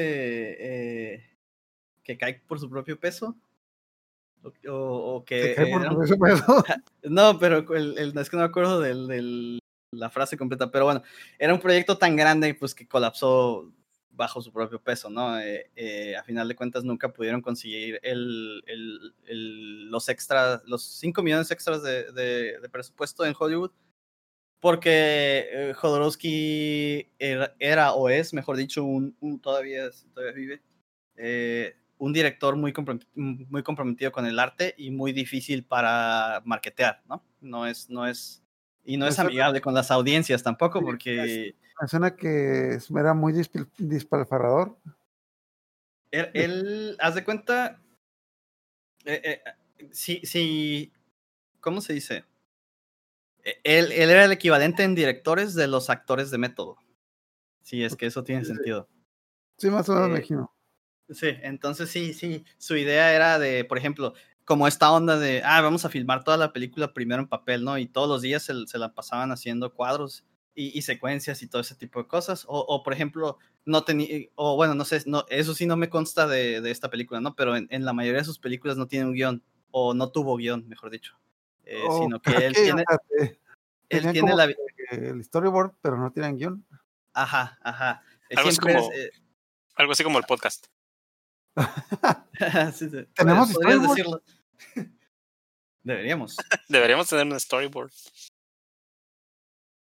E- Entonces, como por, por todas estas cosas, ¿no? A final de cuentas, el, el ah, y aparte, pues los, cuando compraron los derechos, pues era, venía en el contrato, ¿no? Tienen hasta, creo que eran seis años para producir la película, si no los, los permisos, los permisos, los derechos eh, expiran y ya regresan a la, a la propiedad intelectual de Frank Herbert, ¿no? Y, y a final de cuentas, este proyecto con, en particular con Alejandro Jodorowsky como, director y con este Michel Sedou como productor principal, se, colapsa, ¿no? Y ya este... eh, y estamos hablando de que la gente había hecho comprom- compromisos grandes porque la preproducción duró dos, dos años. Eh, no es cierto, duró un poquito más de dos años. Eh, eh, entonces, por ejemplo, tan solo el hijo de, de Jodorowsky, que en, el- que en ese entonces tenía como 15 años, durante esos dos o tres años estuvo entrenando artes marciales todos los días, así bien pasado de lanza. Y al final no se hizo la película. Y pero el vato ya quedó, ya quedó como un pinche ninja en la vida real. Y, y- Oye, yo nada, me- a mí no me decepcionaría, o sea, ya quedó bien marcadito el muchacho, listo para la pubertad. Nada sí, sí, no, Pero, pero pues también digo, eh, porque se nota el nivel de compromiso que tenían con el proyecto y pues al final que no se haga, pues sí, tiene que ser una excepción de, de alguna u otra manera, ¿no? A O sea, fin- lo, a- como- a- lo que me dices se me hace de que, ok, lo voy a mandar a, lo voy a mandar a un templo budista en una de las islas de Japón para que lo estudien unos monjes, unos monjes tibetanos de, ¿cómo se llama estos? Los, los demonios japoneses de los Tengu, ah, sí. Tengu, y no, y no va a ver la luz del sol hasta dentro de tres años. Ah, ya se les olvidó, ¿no? Y es como que, ah, ya lo recordé. Oye, entonces vamos a la película. No, mijo, no siempre hice la película. Pero pasé dos años, no importa, ya, ya algo te servirá de hacer artes marciales. Sí. Este, ah, ok, ajá. Eh, bueno, no, al final de cuentas, no, se, se- entre, entre que se expiraban los permisos y que no conseguían la, la feria, eh, les quitaron a, esta unidad de preproducción, les quitaron los derechos de, de, de Dune y se, inició otro proyecto con otro director, y, pero algunos de los artistas sí, este, sí se mudaron a esa, a esa otra unidad de, de- de preproducción, o de producción, debería decir. Pero esa, eh, a final de cuentas, esa, esa unidad también fracasó, y, y- pero el, el proyecto, por de, de otra manera, ya continuó y a final de cuentas cayó en manos de, de David Lynch, que es la película que se hizo en los 80. No, no me acuerdo del año exactamente. Creo, creo que es el de 65, o sea, casi, pues casi 10 años después. Ah, sí, ajá, de hecho. Eh, y, y, y sí, este, en, en la película esta donde les- el documental este de, de Jodorowsky's Dune, eh, aparece Jodorowsky diciendo que, que no quería ir a ver él la película de David Lynch, de, de Dune. Decía, es que es David Lynch, obviamente él sí la va a poder hacer bien vergas, este, y le daba un chorro de envidia a él porque él tuvo la oportunidad y, y- y se le escapó, ¿no? Este, y dice que cuando al fin se, se armó de valor y fue a ver la película, eh, su ánimo empezó a, a crecer así bien, bien, bien, como conforme progresaba la, la película, se, se empezó a poner más feliz y se empezó a sentir mejor, porque se dio cuenta que la película era una basura y que no había logrado la, la ¿cómo se dice? Proyectarlo, ¿no? Esas son sus palabras, ¿no? Yo nunca he visto tampoco esa película, pero... ¿De Dune? Pero, eh, pero ajá, la de Dune, ajá. Eh, pero eso, eso es la, la anécdota que cuenta Jodorowsky, ¿no? Que, que se le quitó ese miedo y dijo, ah, bueno, también la de él, este, se la cagaron. Porque Yo, dijo, lo, yo lo hubiera por- hecho mejor. Eh, no, porque, porque sí dijo, porque esto no es, no son, no son problemas de, Lynch, ¿no? Yo, yo estoy seguro que David Lynch sí hubiera podido hacer la película, eso se nota que fue el estudio que, que le echó a perder la película a, David Lynch. Este. Y ya, este, para, eh, ¿cómo se dice? Un par de, de otros datos curiosos que, que, que a pesar de dar son datos curiosos, este, de ser datos curiosos, también son datos eh, de la historia del cine. Eh, empezando por Dan O'Bannon, que después de fracasar el proyecto de Dune con, con, Jodorowsky, el vato quedó tan afectado que se tuvo que internar en, en un hospital psi- psiquiátrico para, para poder, este, eh, pues para no volverse loco, ¿no? Por, por todo el shock que le causó que, que el- todo el proyecto se fue al carajo, ¿no? O sea, él quería su película y dijo, no, no, yo quiero mi película, yo quiero. No, pues sí, y aparte es que el vato, el, por ejemplo, Dan O'Bannon era de Estados Unidos y se mudó do- dos o tres años a París y el vato estaba Ah, casado, casado y con hijos. No mames. Sí, man, eh, eh, No y, manches. y- sí, man, se internó, ¿no? Y parte de su terapia, pues fue- se puso, se puso a trabajar, ¿no? Dijo, este, como para salir de la depresión, eh, eh, pues falla, y se puso a trabajar y, y hizo un chorro de scripts, creo que eran como eh, 13 o 14 scripts, en ese periodo de tiempo mientras estuvo en el, en el, en el hospital psiquiátrico. El último de esos scripts que, que generó en ese tiempo fue el script que se convertiría en el de Alien. Eh, Oh, así bueno, es. bueno. Ajá, así, y así, así, así es como empiezan a salir las cositas de, de, de por qué esta película está tan hypeada de, de una de las mejores películas del cine que nunca se hicieron, porque su influencia este, permea a, a un chorro de películas y muchas de ellas ni siquiera sabíamos, o al menos yo no sabía, ¿no? Eh, este, porque, bueno, empezando por Alien, ¿no? Que Dan O'Bannon ya es el escritor de la historia de Alien, eh, y junto con Giger y Mobius, después de, tra- de, de trabajar en, en, este, en este proyecto de Dune, eh, se los trajo a, eh, a Hollywood para trabajar en, en, el monstruo de Alien, en todas las naves de, de Alien, en, en, ajá, pues todo el look ese que tiene, ¿no? De, de, de los, lo que les decía, los ex, exoesqueletos y todo eso, ¿no? Sí, y que les, lo, bueno, pues ganaron, con eso ganaron el Oscar de, efectos, ah, ajá, exactamente.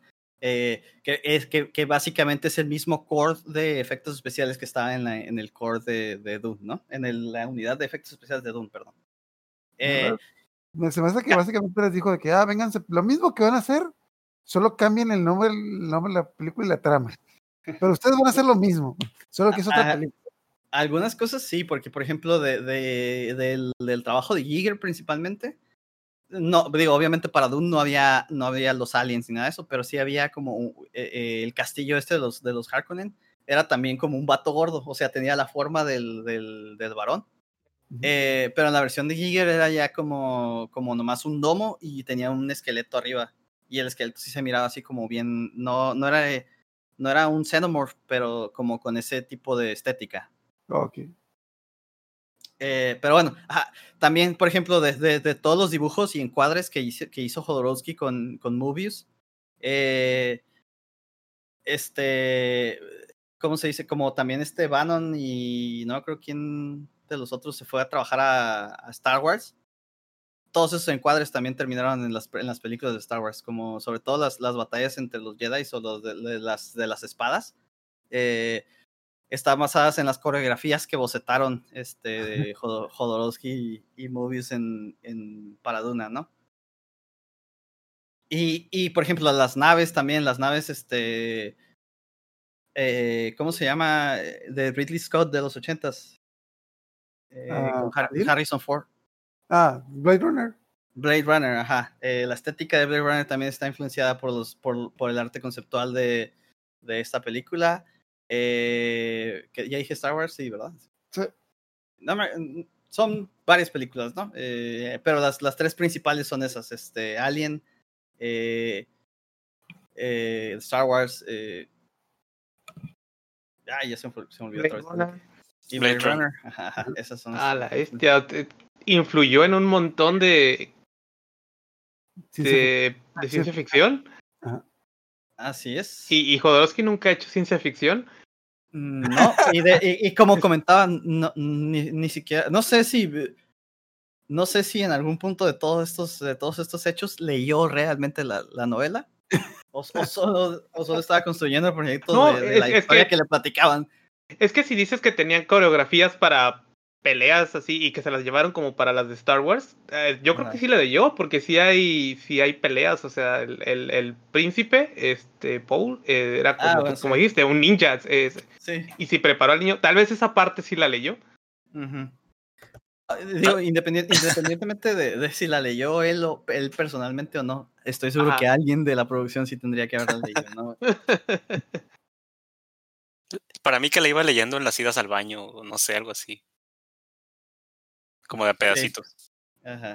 El tema de la, de la droga esta que se metían, eh, eso hubiera estado, con las ideas de Jodorowsky, hubiera quedado bien perro. Sí, sí, lo quería explotar él como, pues así como su cura ya más, más, más después en la, en la vida, se volvió más como de, de, ah, ¿cómo le llama? Psicomagia, ¿no? Ese pedo de, de ajá, es, Sí. es como psicodélico, mágico y, psico, y psicológico. Eh, eh, está medio loco, ¿no? Pero, pero sí, a lo que voy es que trae mucho rollo de introspección y, y metáforas de, de, de la personalidad y todo ese tipo de cosas. Y quería hacer eso con, la- con esta película también. Oh, nice. De hecho, lo que toda esta historia me recuerda a la película de. ¿Alguien vio la película de. ¿Cómo se llama? Capitán Valeria y la ciudad de los mil planetas? Me suena, pero Creo que será hace como dos o tres años. Era del director del Quinto Elemento, le- creo que Luke Benson, que Luke es Besson, el esposo de Mila Jovovich. Bueno, total. eh, esa película, de, mm, más o menos la historia de la película de Valerian, tuvieron un montón de problemas, tuvieron un montón de desmadre, más o menos como el que tú me cuentas, pero el detalle es de que ellos sí hicieron la película. El problema es de que después de que hicieron la película, la película pues no, pues no, no le fue. o sea, no, le fue bien en taquilla y pues el- creo que el tipo quedó súper endeudado por la película, de que le quiso meter muchas cosas y, ¿cómo se llama? Y pues, pues sí logró hacer como que lo que tenía en la mente, es que sí, pues hasta donde yo lo vi, sí es una buena película, pero no era el hitazo que él esperaba. Ujú. Sí, sí. Bueno, ya nada más para, para ir cerrando ya. eh, de, de Jodorowsky, ¿no? Eh, eh, esta fue como eh, su primer proyecto fallido. De hecho, no sé si tuvo más, ¿no? Pero, pero sí, sí hizo varias películas después de esto. Eh, sin embargo, su carrera cinematográfica ya no fue, este, o no pudo despegar como él hubiera deseado, ¿no? Y, y eso lo llevó a, a- a, primero que nada, a quedarse en Francia. eh, y a enfocarse en, en lo que, como les decía, ¿no? Muchas cosas de las que quería hacer en cine ya no las, no las hizo en cine, sino las, se las llevó a, Otros al, medios. al, al cómic, eh, principalmente, a otros medios, ¿verdad? pero principalmente al cómic. Eh, y, y, y más que nada, eh, dos de sus series, que, o, o, bueno, no sé si debería llamarlas series, ¿no? Son novelas gráficas. Eh, tienen, tienen influencia este, eh, directa de, de, lo que salió de esta película o de este proyecto, ¿no? Eh, que es la, la, una que se llama eh, Metabarones o Metabarons y El Incal o The eh, que, son, que son como los trabajos más, más famosos de Jodorowsky en, en cómic y que, si no me equivoco, en los dos hizo colaboración con Mobius, que Mobius también tiene una carrera por sí solo de, de como artista en el cómic, que también se disparó a raíz del proyecto de Dune, porque ah, Mobius antes de, aparecer en Dune solamente era como conocido como artista local ahí en, las calles de París. Definitivamente, todos conseguimos, es como que ese proyecto que tienes, que te juntas en la, en la universidad con tus amigos de, en la clase está de emprendimiento e innovación, estás haciendo el proyecto y mientras el proyecto te da una entrevista de trabajo, consigues trabajo y abandonas el proyecto. Sí, man, sí. Sí, no, y también como de, de sí, como de proyecto de escuela porque no te importa el, el presupuesto, ¿no? Y ni, no te importa salirte de, del, o irte al extremo, como, como por ejemplo con el cast de la película o que Pink Floyd te haga la música. Tú ponle aguacate. Sí, exacto. Chale aguacate. Ah, eh, ahorita que dijiste el Incal del cómic, me acordé que hace poquito leí una nota. Uh -huh. Este parece ser que van a hacer una una animación. O algo. Va, va a haber algo. No me acuerdo si es una animación o lo van a reimprimir, pero le van a hacer algo al Incal. Ah, a lo mejor sí va a ser animación. Como, como, como que esos, eh, ahora sí que lo que tú dices, esas, esas gemas ocultas, Ajá. este, las están como que volviendo a, a, limpiar y traerlas de vuelta. Y que, bueno, ahora sí que yo también, igual que, que Aaron, eh, también me tocó ver las películas y leer mucho sobre él, también en la prepa, gracias ahí al, al Carlos. Y pues qué curioso, ¿no? Yo, yo, yo sabía que, que Jodorowsky tuvo las instituciones, pero no sabía hasta dónde había llegado este proyecto y está súper interesante. Hubiera, oh, algo hubiera pasado en el cine si esa película se hubiera logrado. Sí, ¿no? Y, y, luego, por ejemplo, si te vas a pensar lo que lo que no hubiera pasado en el cine si se hubiera hecho esa película, ¿no? Ajá, Alien. Ajá, por ejemplo. Yo creo que Alien no hubiera existido. O no sé. ¿Quién O, pues sí, o Star Wars se miraría también muy diferente. Ajá. De hecho, Eh, ahorita en que me- ah, Poncho, más rápido, ahorita que me hicieron de Incal, me acordé, me acordé de algo, los- lo puse a buscar y que los, los de la película, el- este, los del cómic demandaron a la película del quinto elemento por Ah, copiarles. sí, cierto. Ajá, por- porque es muy, es muy copiar parecido, el- es muy parecido el plot al del quinto elemento. Y Luc Besson es, es francés también, entonces. Quien quita y sí Ah. lo vio por ahí. Creo que a mí la Jojobi le gustan los franceses porque creo que el, otro, el esposo que tuvo también era francés. Entonces, ¿tú ibas a Ah, mencionar algo más, Poncho? No, Nada más era, era eso. No sé, Aaron. eh, el documental es, es este mirable legalmente o, o por otros medios. Eh, sí. eh, Bueno, por los dos, obviamente. eh, legalmente creo que cuesta como 14 dólares. Ahí se meten, eh, buscan Jodorowsky's Dune y creo que va a ser el primer, el primer resultado que les, que les salga. Lo pueden comprar ahí. Eh, o ahí en, en, ¿cómo se dice? En el barrio Bar- Bravo de, de Tepito también de seguro deben de poder encontrar un, un DVD. Ok. Muy bien. Eh, eh, ahorita me estaba acordando de, de otra cosa que les, que les quería comentar de esto, pero ya creo que ya se me fue. Entonces ahí lo dejamos para la que sigue. Un episodio de, de Jodorowsky estaría interesante más adelante. De sí. hecho, sí. Digo, la película del Topo, la de Santa Sangre y la de Holy Mountain que son las que más. Pues no sé si hay otras, no me acuerdo. La, Esas, la- tres. la- la de Fando y Liz, este, que es donde digo que sale la señora pariendo muerto. Digo, puercos. Puercos. Le- luego hizo otra que se llamaba The, The Rainbow Thief o The Rainbow Chaser, no, no estoy seguro, pero esa era más como, ella, esa no era surrealista, sí era una película narrativa normal, eh, pero no, no tuvo mucho éxito, ¿no? Y, y creo que en 2013 sacó, Simón sacó otra película que se llama La Danza de la Realidad, eh, que por cierto La Danza de la Realidad también es el nombre de, su, de una de sus autobiografías o, o- o de un libro autobiográfico que hizo de Jodorowsky. Pero sí, ajá. Ok, pues muy bien. Entonces, lo único que me queda pendiente es lo de cuando Poncho termine con su sección de Batman Metal. Digo, de. Ajá, Batman Metal. Me quedó muy. Me quedé mucho con la chispita, creo que lo voy a leer. Y bueno chicos, ¿qué onda? ¿Cómo vieron el episodio de hoy? ¿Se les hizo que quedó curada o no? De volada. Se pasó de muy volada. chido. Es metalero. Mira, mira, volvió el Ricardo en forma de ficha. Ah, ya, ya volví, ya volví. ¿Qué pasó? El Ah. pasado no se puede cambiar solo, ¿eh? ya estoy completo. Perfecto. Bueno, que andas aquí. Eh, Lamentablemente, ya nos vamos. ¿Cómo? Sí, pues se nos fue de volada el día de hoy. Pero Diablos. recuerden, recuerden que nos pueden este, seguir la próxima semana en eh, cualquiera de las redes sociales que ya tenemos por ahí, así como también esperen nuestro episodio los días miércoles en YouTube. Perdón, los días jueves. Ya jueves, miércoles, eh, da igual. Pero busquen La la T semana. verde. Sigan buscando Una la vez a la semana. No olviden reportar la T verde. Exacto. Si la ven, díganle que más confianza le tengan. De caso a los chicos, queridos puede escuchar. Busquen la T verde, les conviene.